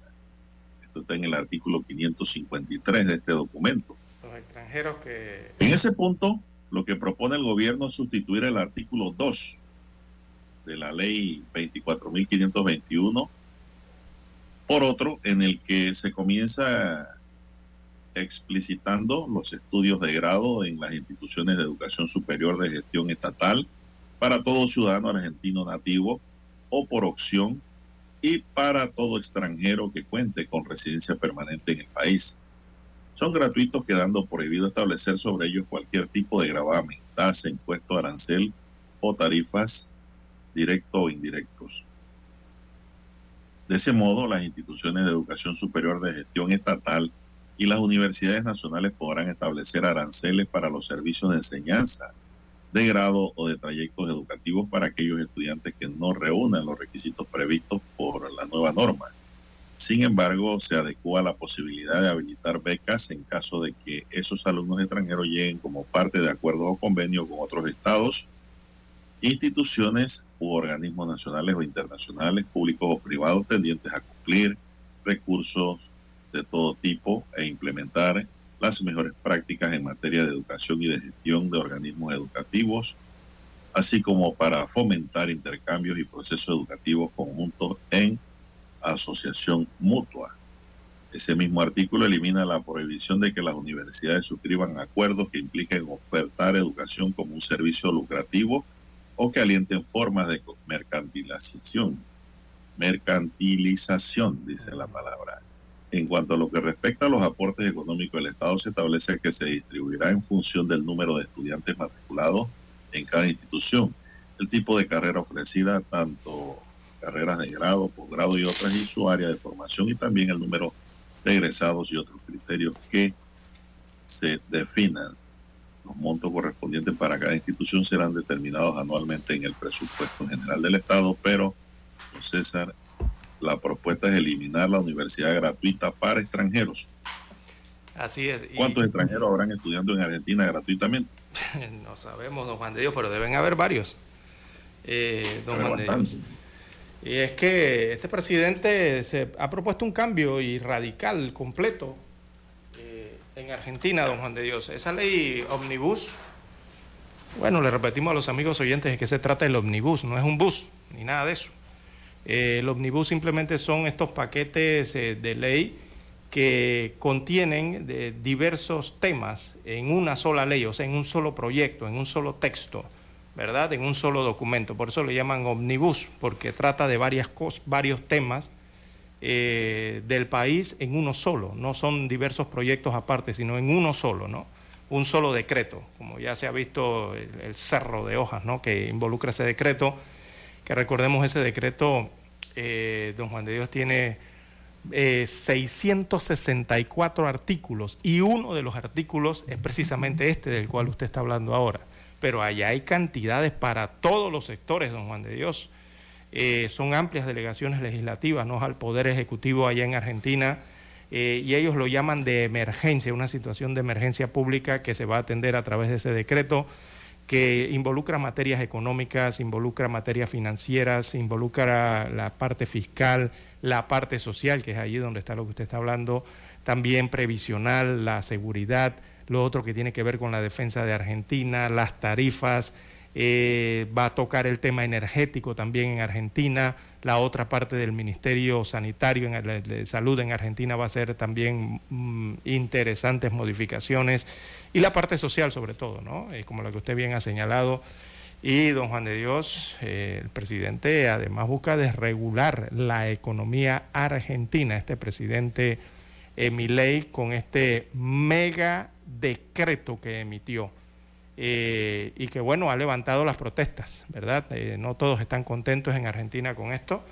ya él paró el Ministerio de la Mujer, apenas subió a la presidencia, apenas asumió, a las pocas horas eliminó el Ministerio de la Mujer y ya por allí tiene cierta cantidad de protestantes, ¿no? Eh, y hay otros temas que también están allí en la parte social que tienen que ver con eh, un decreto que limita el derecho a huelga en Argentina. Eh, eso también tiene en la calle a varios argentinos. También se modifican convenios laborales y el sistema de indemnizaciones por despido. también va a tocar lo que tiene que ver con las leyes de protección a los consumidores eh, contra los aumentos abusivos, ¿verdad?, de los precios cuando hay inflación en Argentina, eso de que aumenta el costo de la vida. Bueno, para todo ello, eh, mi ley y su ejecutivo ha emitido eh, este decreto. Además, ya decretó la política de cielos abiertos en aeronáutica en Argentina. Es decir, cualquier compañía o línea aérea internacional podría volar a Argentina eh, sin mayores requerimientos, o sea, no hay que hacer ningún tipo de acuerdo de estos tan complicados eh, para que eh, aerolíneas internacionales lleguen a Argentina. Esto evidentemente tratando de impulsar el turismo y la llegada de, turistas al país, ¿no? Que gasten en Argentina o, generen divisas allá. Así que de todo eso tienen este, este mega, eh, decreto, don Juan de Dios, y como señalaba ayer, desde ayer viernes precisamente cuando entra en ejecución este mega, decreto o ley omnibus o, decretos que le emitió desde el Ejecutivo, es eh, cuando realmente empieza entonces esta fase, em, digamos, yo la catalogo como crítica, no una fase ya eh, de extremo crítica, pero en el avance de la gestión del presidente eh, que acaba de asumir en Argentina. Así que, bueno, va a necesitar de todo allá mi ley para tratar de llevar esto adelante. Suerte que lo, bueno, de la población lo apoye. Adicional habla de un referéndum también, ¿no? Eh, una consulta pública que estaría realizando en Argentina eh, si no es aprobado esto vía Congreso. Así que varias situaciones, varios frentes enfrenta entonces el nuevo presidente Milei. Eh, así que la cosa sigue efervescente en Argentina, los grupos sindicales, los manifestantes piden que se invalide ese megadecreto, mientras que la justicia argentina también abrió ya la semana pasada un expediente para analizar un amparo colectivo que se ha presentado en ese país precisamente contra esos decretos. Así que allá todo está trabajando y todo está efervescente, tanto la parte judicial, la parte del Ejecutivo y la otra que tiene que ver con la legislativa que allá le llaman Congreso, don Juan de Dios. Bueno, son las 6.55, aquí le traigo una noticia de la que a usted le gusta, don César. A ver. Y es que nace con un interrogante hay extraterrestres viviendo en nuestro planeta. Esta premisa encaja en la perfección entre las muchas interrogantes que suelen hacerse los amantes del espacio, pero que según Kevin Knock, el jefe del Centro de Investigaciones AMES de la NASA, ubicado en California, Estados Unidos, es cierta. Según Knock, es posible y probable que los extraterrestres vivan en lo profundo de los océanos, porque el 75% de la superficie de la Tierra es pura agua y realmente tenemos muy poco acceso a ella. Profundidades donde no se ha llegado. Así que si ellos tuvieran que escoger un lugar para esconderse, el agua sería el ambiente perfecto. Las afirmaciones de NU son similares a las que ha publicado el sitio de Focus, pues ellos alegan que el clima de nuestro planeta Tierra no es propicio para la subsistencia de los extraterrestres debido a los cambios de temperaturas que hay sobre la superficie, entre otras cosas. Mientras, como dice este físico y matemático de la NASA, el agua es perfecta para que ellos prosperen en la Tierra, don César. ¿Qué le parece esta noticia? Bueno, hay que ir a bucear. porque viene de un científico. Hay que ir a bucear por allá. A ver si bucear. Eso nadie bucea en esas profundidades. por eso mismo, a ver si se encuentra un extraterrestre por allá, un extraterrestre. cosas, hay, hay, hay un mundo desconocido en el mar. El hombre quiere viajar, don César, al espacio exterior, pero no conoce las profundidades de sus mares. Son cosas insólitas, ¿no? Increíbles y contradictorias. Así es. No sabemos ni lo que hay ni lo que tenemos y queremos ir para Marte, para qué sé yo, mucho más allá. Otros planetas. Son las 5.57 minutos, señoras y señores. Están en sintonía de Omega Estéreo, Cadena Nacional. ¿Qué más tenemos? Bien, don Juan de Dios, observo en los servicios internacionales también eh, fotografías, videos, eh, precisamente de eso, de ejercicios militares eh, cerca del Esequibo. ¿Y quién ha realizado estos ejercicios militares inicialmente? La República de Venezuela. Así que aparecen allí los, estos aviones cazabombarderos que tiene el ejército de Venezuela y algunas fragatas ¿no? que tiene en su ejército. Esto cerca del Esequibo, esa región que está siendo disputada ¿no? por Venezuela y Guyana. ¿Y esto por qué ocurre? por la llegada del buque británico, un buque del Reino Unido ha llegado, del ejército del Reino Unido ha llegado a Guyana o a aguas de Guyana, ¿no? Y esto ha recrudecido las tensiones con Venezuela por la pugna de esa región de El Esequibo. Eh, las fuentes eh, de la Cancillería guyanesa eh, confirman entonces a los servicios internacionales de prensa el arribo y destacan sin incidentes del eh, del HMS Trend aguas eh, de Guyana. Así que el hecho reaviva entonces la tensión entre ambos países dentro de una centenaria pugna por el territorio del Esequibo, eh, que, es, eh, que ha escalado esto ¿no? tras el hallazgo de ricos yacimientos de petróleo en ese lugar. Así que Venezuela hace su primer movimiento en esto, con lo que se podría catalogar con estas gráficas, estos videos, eh, una demostración de fuerza, ¿no? Antes de que el buque de guerra del Reino Unido eh, ya en límites llegara allí a zonas de Guyana, ¿no? El día de ayer. Así que han hecho este despliegue, don Juan de Dios. Venezuela ha movilizado 5.682 combatientes en su despliegue de defensa, según el presidente Nicolás Maduro, que incluye precisamente estos eh, aviones Casa F-16, Sukhoi, estos aviones son rusos, también buques de guerra, patrulleras oceánicos, eh, lanchas armadas con misiles y vehículos anfibios. Todo en esto, más bien es una demostración de fuerza, ¿no? lo que está tratando de hacer el presidente Nicolás Maduro, eh, primero que nada ante Guyana, eh, que sabemos que bueno, Venezuela lo sobrepasa en cantidades de todo esto, en armas, en, en, el personal militar, en, todo, ¿no? en tamaño, en todo. Pero también de frente a lo que representaría este apoyo que le está dando la comunidad internacional a Guyana, en este caso el apoyo del Reino Unido con esa fragata Trent. Así está la situación, eh, don Juan de Dios, aquí cerca por el Caribe, ¿no? Eh, en Sudamérica. Las 7 en punto de la mañana en todo el territorio nacional.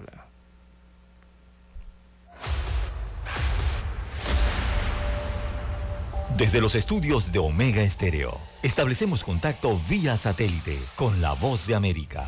Desde Washington, presentamos el reportaje internacional.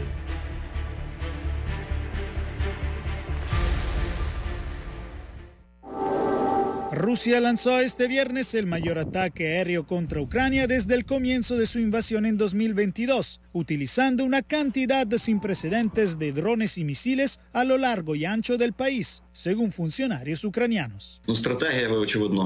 Ha pasado mucho tiempo desde que vimos tantos objetivos enemigos en nuestros monitores en todas las regiones y en todas direcciones. Dispararon todo. El saldo por ahora sería de al menos 31 muertos y más de 150 heridos. Todas las grandes ciudades fueron golpeadas, incluso Kiev, la lejana Lviv cerca de Polonia y una sala de maternidad en el este, con más de 150 drones y misiles. La mayoría fueron interceptados. Era tan aterrador, el misil volaba y todo zumbaba, chirriaba, no sabía qué hacer. En medio de la andanada, Polonia, miembro de la OTAN, dijo que un misil ruso entró en su espacio aéreo durante unos 40 kilómetros, antes de regresar a Ucrania menos de tres minutos después. Incluso enviamos aviones de combate para interceptarlo y derribarlo si fuera necesario, pero el poco tiempo que pasó en el espacio aéreo polaco y las maniobras que estaban realizando hicieron imposible destruir el cohete antes antes de que abandonara nuestro espacio aéreo. No hubo comentarios inmediatos de Moscú sobre el misil y la OTAN dijo que permanece vigilante. Ucrania dijo que el gran ataque aéreo de fin de año demostró que no debería haber ninguna conversación sobre una tregua con el Kremlin en un momento en el que la incertidumbre se cierne sobre el futuro del apoyo occidental.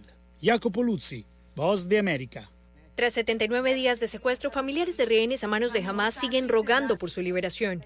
Que se libere a nuestros rehenes y los traigan con vida. Cada uno de ellos de regreso a Israel. Un símbolo de victoria no será la bandera de Israel en el techo del hospital Shifa. Sin avances importantes, se sigue aguardando la liberación de israelíes, después de la tregua que hizo posible la liberación de poco más de 100 rehenes y 240 palestinos detenidos por Israel. No habrá acuerdo de intercambio de prisioneros ni negociaciones bajo fuego hasta que termine la agresión israelí. Israel, que en repetidas ocasiones ha dicho que esta guerra continuará por meses más, no se ha referido de manera específica a posibles negociaciones, pero sí ha reaccionado ante cuestionamientos internacionales por las ayudas que llegan a Gaza pues los acusan de limitarlas. No ponemos límites a la cantidad de suministros humanitarios que puedan entrar en la franja. Discusiones diplomáticas que avanzan y por las que el Consejo de Seguridad de la ONU sigue haciendo actualizaciones periódicas sin avances hacia una nueva tregua. Por lo pronto, agencias de la misma organización siguen elevando alertas por enfermedades, hambre, falta de agua potable, limitado acceso a servicios médicos, sumado a las más de 21.300 muertes y casi 56.000 heridos en Gaza. Enterré a mis hijos, un niño de 16 años, otro de 18. Algo que realmente no puedo creer. Los enterré cuando sus cuerpos aún estaban calientes. Sufrimos por todos lados, tampoco hay agua. La situación es tensa en Gaza con incesantes ataques y en Cisjordania son menos frecuentes, pero causan movilizaciones masivas que en las últimas horas fueron lideradas por supuestos militantes de Fatah, quienes hicieron presencia con armamento de alto alcance. Laura Sepúlveda, Voz de América. El sangriento conflicto entre Israel y Hamas cumplirá en pocos días tres meses y algunos mantienen la esperanza de que hasta entonces podrían darse buenas noticias. Una delegación de Hamas llega a El Cairo para considerar una propuesta de paz diseñada por Egipto que ponga fin al conflicto armado. El plan, compuesto por tres fases, exige la liberación de los rehenes que jamás tomó el 7 de octubre, la liberación de los prisioneros palestinos retenidos por Israel y el establecimiento de un gobierno palestino de tecnócratas responsables de administrar la Gaza de guerra. Hamas y la yihad islámica, que también está luchando contra Israel, tuvieron acceso a la propuesta desde la semana pasada. Sin embargo, la guerra continúa y el ejército de Israel atacó por aire y tierra el norte, centro y sur de Gaza, causando estragos en los campos de refugiados de Nuseirat, Magasi y Burey, donde murieron al menos 11 palestinos y 6 resultaron heridos. El ejército israelí comunicó que lamenta el daño causado a civiles no involucrados. Hasta el momento, la ofensiva israelí dejó vastas zonas de Gaza en ruinas y, según el Ministerio de Gaza, controlado por Hamas, mató a más de 21.000 palestinos. El ejército israelí, por su parte, afirmó que 167 de sus soldados han muerto durante su incursión en la franja. Por otra parte, en las últimas horas en Cisjordania, según informa el ejército israelí, arrestaron a 21 personas relacionadas con el financiamiento de Hamas y confiscaron decenas de millones en moneda israelí. Mientras tanto, la Oficina Humanitaria de la ONU advirtió que la intensificación de los combates, los caminos bloqueados y la falta de combustible están complicando las operaciones humanitarias y emitió un informe afirmando que la situación de los derechos humanos en Cisjordania se ha deteriorado rápidamente. La oficina del alto comisionado de la ONU contabilizó 300 muertes palestinas en Cisjordania desde el 7 de octubre. Volker Turk, alto comisionado de la ONU para los Derechos Humanos, advirtió. El uso de tácticas militares y armas en contextos de aplicación de la ley, el uso de fuerza innecesaria o desproporcionada y la aplicación de restricciones arbitrarias y discriminatorias que afectan a los palestinos son extremadamente preocupantes. Turk pidió a Israel que tome medidas para detener la violencia de los colonos e investigar todos los incidentes de violencia por parte de los colonos y las fuerzas israelíes. Mientras tanto, el presidente de Francia, Emmanuel Macron, llamó al primer ministro israelí Benjamin Netanyahu para trabajar hacia un alto el fuego sostenible con la ayuda de socios regionales e internacionales. Gustavo Cherky, Voz de América, Washington, D.C. Escucharon vía satélite desde Washington el reportaje internacional.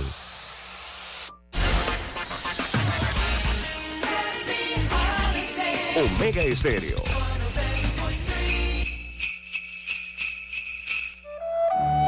Para los que están enamorados. Hoy corté una flor.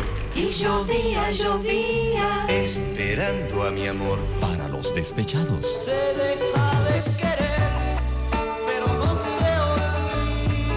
Para los que han dejado. Tú con él. Para aquellos que se aman eternamente.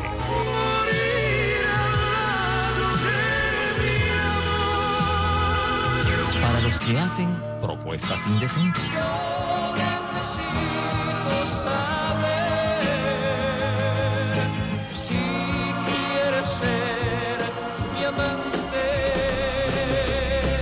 Clásicos. Clásicos. Del sábado. Del sábado. Clásicos del sábado. Todos los sábados por Omega Estéreo 107.3, la radio. Sin fronteras. Que esta Navidad esté llena de amor y paz sobre tu vida. Que la magia de la Navidad sea tu mejor vestido, tu sonrisa el mejor regalo y tu felicidad mi mejor deseo. Que en esta Navidad y el Año Nuevo se desborde el amor y la salud en ti. Que los problemas, incertidumbres y la injusticia no sean tropiezos en tu vida. Pídele a Dios claridad y solución. Mensaje del licenciado Juan de Dios Hernández Sanjur, su abogado de confianza. A su entera disposición. 6614-1445. Noticiero Omega Estéreo.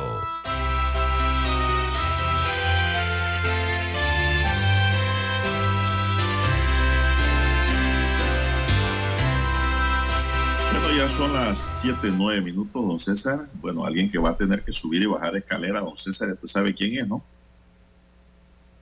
El alcalde de Chorrera ha quedado sin fuero penal electoral. La decisión reposa en la sentencia 18 de este año donde la juez segunda administrativa electoral, Edmara Jaén, accedió a la petición realizada por la fiscal de atención primaria Gisela Abrego de levantar el fuero electoral al alcalde a raíz de una denuncia presentada por la presunta comisión del delito de violencia de género contra una funcionaria municipal.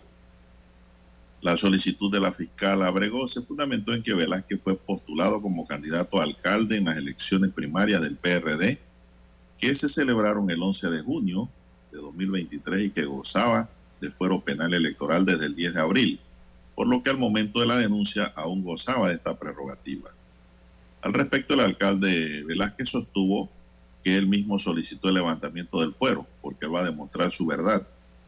Está comprobado que todo se trata de un ataque político, sostuvo Vázquez, Velázquez. Velázquez espera que su situación se aclare en los tribunales antes de las elecciones de 2024, donde busca la reelección por tercera ocasión. Wow, lleva ya para su tercer periodo. Uh -huh. Esto ocurrió, Esto ocurrió para la alcaldía. Así es. Él fue denunciado en mayo de este año, don Juan de Dios, de este mismo año 2023, ¿no?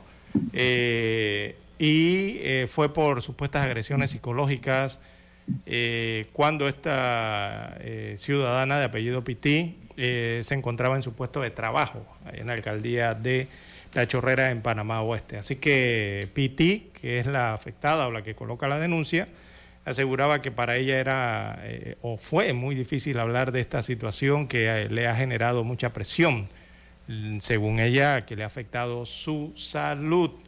Así que así parte la denuncia, entonces, en la que ahora el Tribunal Electoral accedió entonces al levantamiento del fuero penal electoral del alcalde de La Chorrera, Tomás Velázquez, eh, que es investigado entonces por la presunta comisión veamos el delito de violencia de género en perjuicio de Elizabeth Pitil Grajales, funcionaria del municipio de La Chorrera.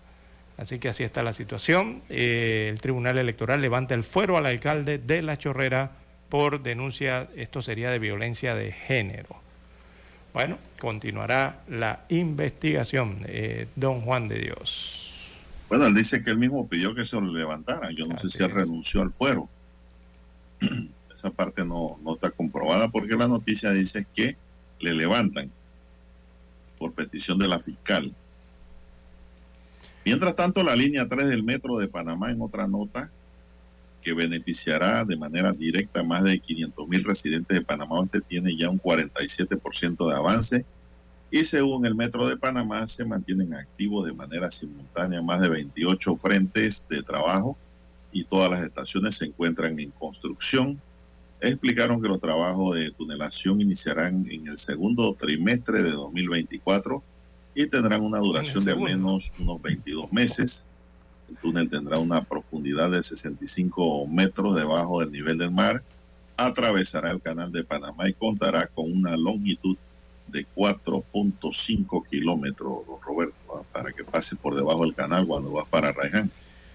Iniciarán en el segundo trimestre del 2024, dijo usted, don Juan de Dios, o de este año. Que da este año. Roberto, que los túneles le dan miedo. Así Bueno. que, bueno, entonces tendrás que andar en tu carro. Porque si no, eh, no vas a andar en tren. Pero lo importante es que ya lleva 47%, otros dicen que 50%, pero eh, está avanzando el trabajo, César. Estas son obras de Estado. Con retraso, no se pero pueden paralizar, esto tiene que seguir a todo vapor con el gobierno que llegue en el 2024. Ujú. Bueno, así está la situación. Eh, bien, don Juan de Dios, eh, eh, la inter- eh, los muchachos que no Bueno, aquí hay mucho, esta cifra habla de muchos muchachos que no estudiaron ¿ah? durante el año escolar y se quedaron, ahora, ahora tienen que rehabilitar. Eh, estudiaron redes sociales. Eh, sí, los que no se dedicaron al estudio y ahora deben rehabilitar, entonces tendrán que ir a los cursos de nivelación con uniforme del colegio respectivo. Así que lo establece el Ministerio de Educación. Tienen que ir en uniforme, así que olvídense eso de ir en particular, ¿no? Eh, así que es una de las condiciones. Eh, la interrogante entonces es eh, si irán entonces en uniforme. Parece que todo, todo indica que será de esa manera. Así que, don Juan de Dios, eh, han habilitado también eh, para la otra semana, esta semana de inicio del año 2024, para inscribirse en la rehabilitación. Recordemos que las clases comienzan el 2 de enero, pero se les permitirá a los estudiantes inscribirse hasta el próximo viernes 5 de enero del 2024. O sea, les están dando una prórroga, ¿no?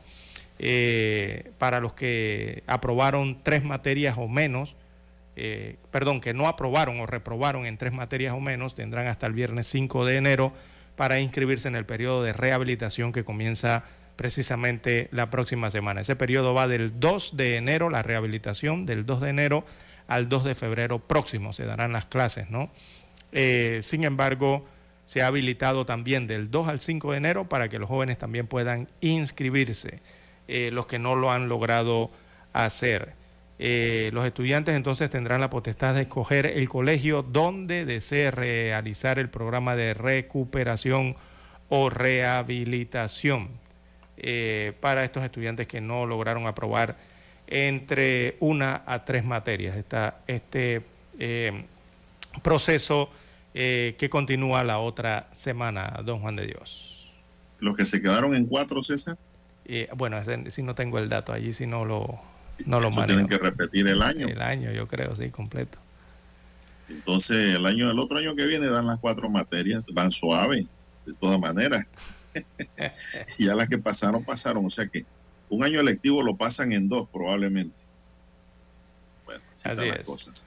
Bueno, el presidente de la República, Laurentino Cortizo, promulgó anoche en Gaceta Oficial la ley 418 que dicta el presupuesto general del Estado para la vigencia fiscal 2024, que asciende a 30 30.690.4 millones de dólares. Bueno, ya saben, está en Gaceta Oficial. Los que quieren ver detalles de ese presupuesto pueden entrar a la Gaceta Oficial, don César, para leer este fin de semana, a ver cómo quedó. Sí, la verdad es que, bueno, no sé, no hay... Vamos a hacer la pausa. Bueno, vamos a la pausa y retornamos.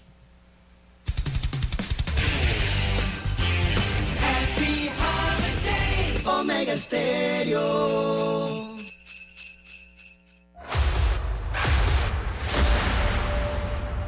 Desde los estudios de Omega Estéreo, establecemos contacto vía satélite con la voz de América. Desde Washington, presentamos el reportaje internacional.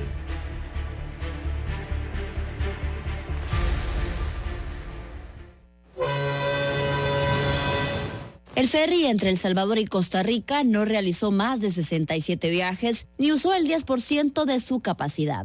El proyecto que el gobierno salvadoreño anunció como un detonante para la economía del oriente del país se detuvo en sus primeros meses. La baja demanda y un alza en la tarifa por carga no lo hizo rentable para los empresarios ni para la naviera que lo operaba. Esto es el final de una muerte anunciada yo creo haber dicho con claridad que el proyecto había nacido muerto. Un transporte de una mercadería que yo puedo cargar en un furgón y llevarlo a Costa Rica, a ese mismo empresario le iba a costar mil dólares más el hacer el mismo movimiento, no me parecía muy lógico. La Asociación de Exportadores de El Salvador asegura que el fracaso de este primer intento de operar el ferry entre ambos países se debió a la falta de negociaciones entre la naviera y los transportistas respecto a los costos de operación. Yo no creo que era una muerte anunciada, fíjate. Yo creo que ahí tenía que ver, como digo, una coincidencia, haber habido más reuniones para ponerse de acuerdo en esa tarifa mágica que podía ser rentable para todos. El barco que tenía capacidad para 100 furgones planeaba hacer dos viajes por semana y necesitaba transportar al menos 60 unidades por recorrido para hacerlo rentable. Pero durante los cuatro meses que estuvo operando solo transportó unas 120 unidades. El ferry que conectaba el puerto de la Unión en El Salvador con Puerto Caldera en Costa Rica buscaba hacer rentable la terminal marítima salvadoreña que lleva más de una década operando al mínimo. Raquel Herrera, Voz de América, San Salvador. Escucharon vía satélite desde Washington el reportaje internacional. Si cuidamos el ambiente, tendremos una vida más placentera. Cuida nuestro futuro. Ministerio de Ambiente, por un desarrollo sostenible. Panamá sigue creciendo.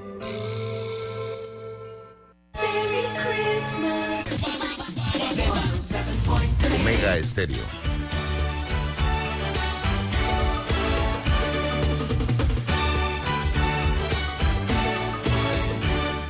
Noticiero Omega Estéreo.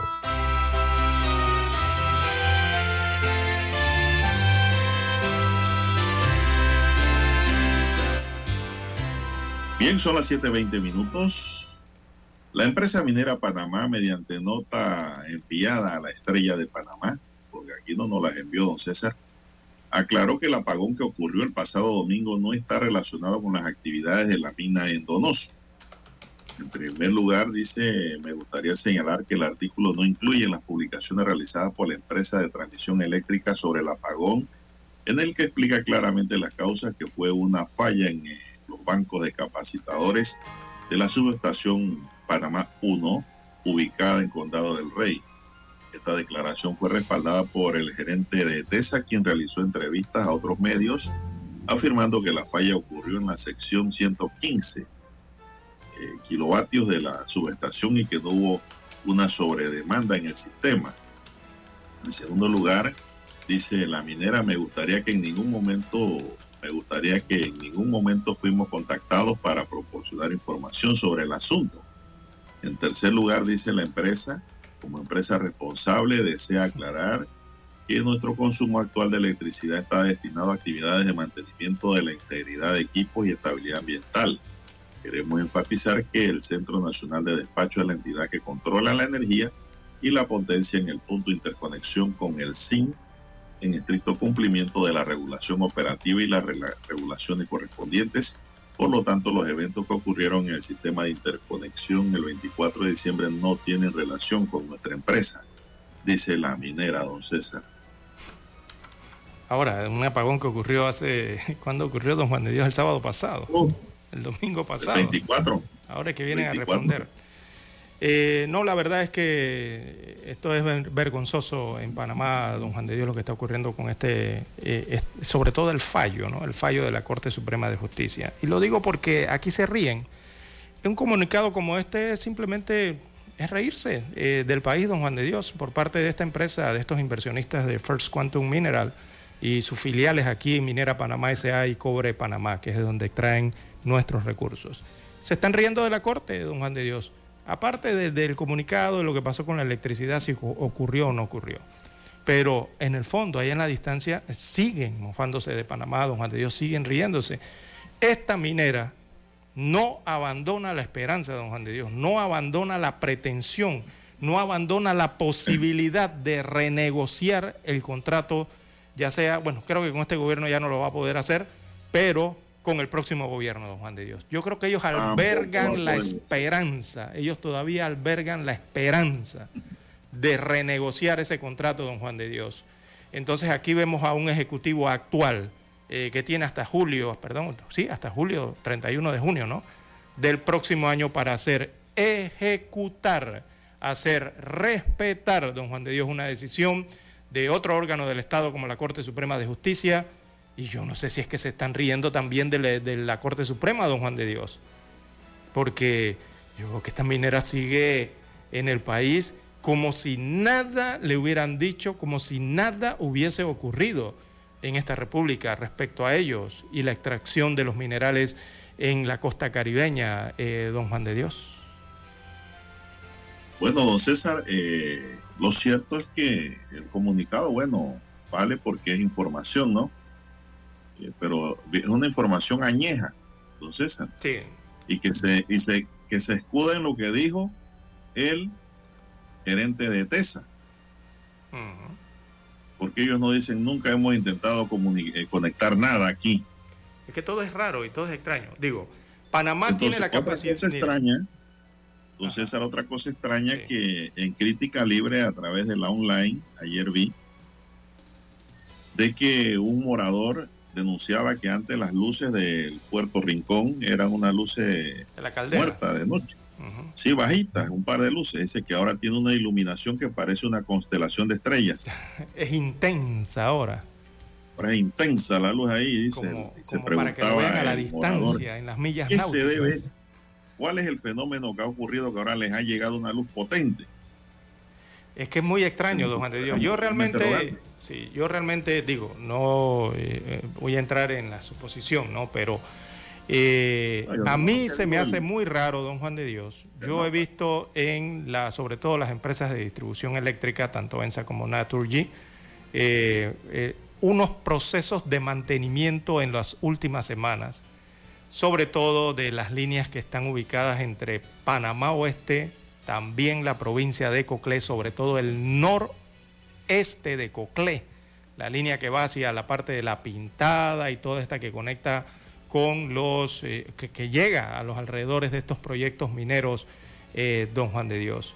Eh, de mucho cambio de, muchos cambios se están realizando allí y a lo que me refiero es que llama mucho la atención del hecho de que este tipo de mantenimientos con esta intensidad o en este nivel no se esté realizando en Veraguas, no se esté realizando en Chiriquí, no se esté realizando en Los Santos y Herrera o en Bocas del Toro.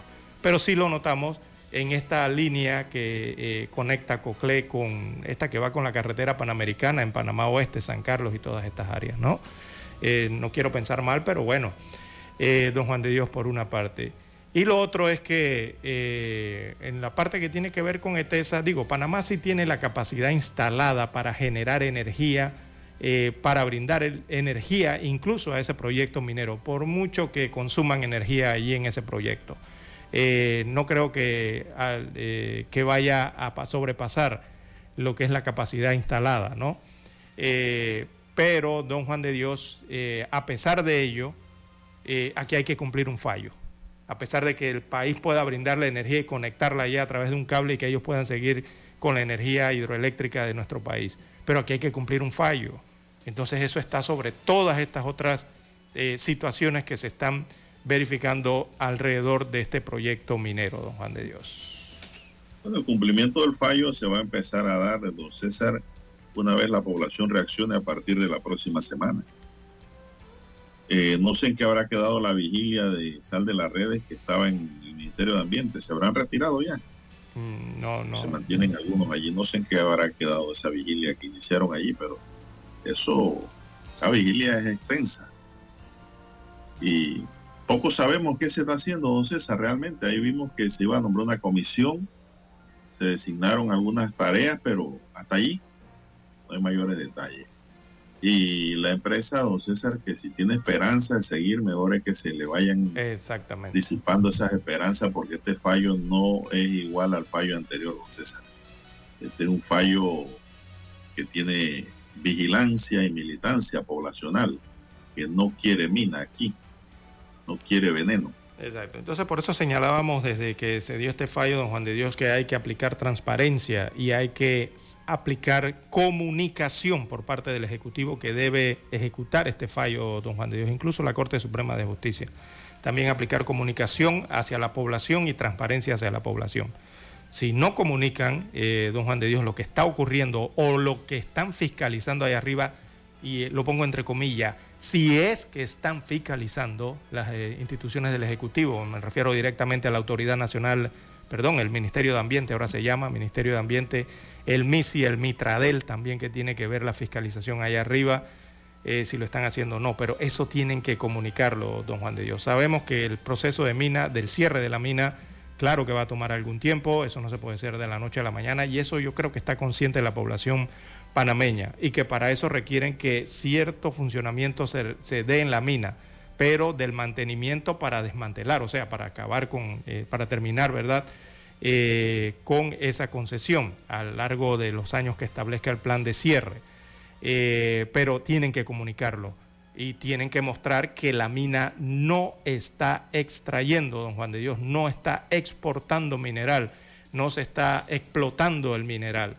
Y eso hay que comunicarlo, don Juan de Dios, y hacerlo de la forma más transparente para eh, la satisfacción del pueblo. Porque si ustedes no comunican, esto va con el Ejecutivo ¿ah? y sus instalaciones, sus oficinas de comunicaciones, si ustedes no dan a conocer esto, van a tener nuevamente a la población en la calle. ¿ah? Así que a medida de prevención, mejor es que sean transparentes y hagan una efectiva comunicación de cómo se está dando el proceso en ese distrito minero. Bueno, se nos acabó el tiempo, don César, para el último programa de Omega Estéreo, su noticiero, el primero con las últimas. Así que pues no nos queda más que despedir el noticiero. En el tablero de controles nos acompañó don Roberto Antonio Díaz, dice que el reparto de juguetes en Navidad fue un éxito gracias a los amigos oyentes. Y pues a nosotros no nos queda más, don César, que desearle un feliz fin de año a todos los panameños y un exitoso inicio del año 2024, en donde se puedan concretar todos los planes, proyectos y actualizaciones que requiera la población y sobre todo en una alfombra de mucha salud, don César, porque la salud es primero. Después de la salud viene todo lo demás. Así que a todos nuestros amigos oyentes les deseamos que pasen un feliz año nuevo. Así es que para estas fiestas eh, de fin de año y de inicio del año 2024, eh, bueno, eh, tengan lo mejor, don Juan de Dios, y que el próximo año también traiga lo mejor, que, que, todo lo que llegue sea lo mejor que han buscado, que dure más de lo que, de lo que esperan y que hagan entonces, se haga más feliz, más alegre eh, su familia, su hogar, eh, don Juan de Dios. Eso es el deseo entonces que tenemos para todos nuestros amigos oyentes y para toda la población panameña en esta festividad de cierre de año e inicio del año nuevo 2024. Bueno, les acompañamos esta mañana. César Lara. Y Juan de Dios Hernández Amor. Gracias por su atención, amigos y amigas. Sigan escuchando la programación de Roberto Antonio Díaz porque nos estaremos escuchando el próximo año, Dios mediante, si el Señor nos aprueba la nueva licencia.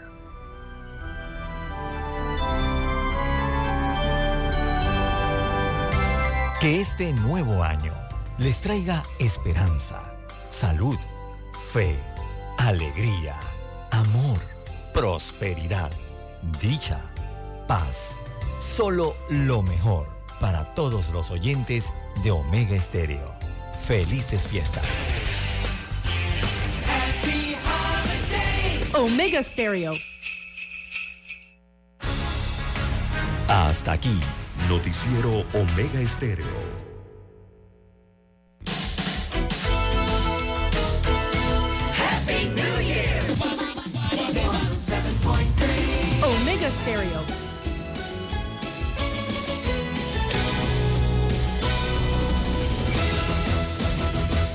Llegó el combo navideño de desayuno a Pío Pío. Incluye una deliciosa orden de jamón navideño, par de huevos, dos crujientes tortillas y tu chicha favorita, té o café. Pide tu sabor panameño en cualquier Pío Pío por delivery al 220-2030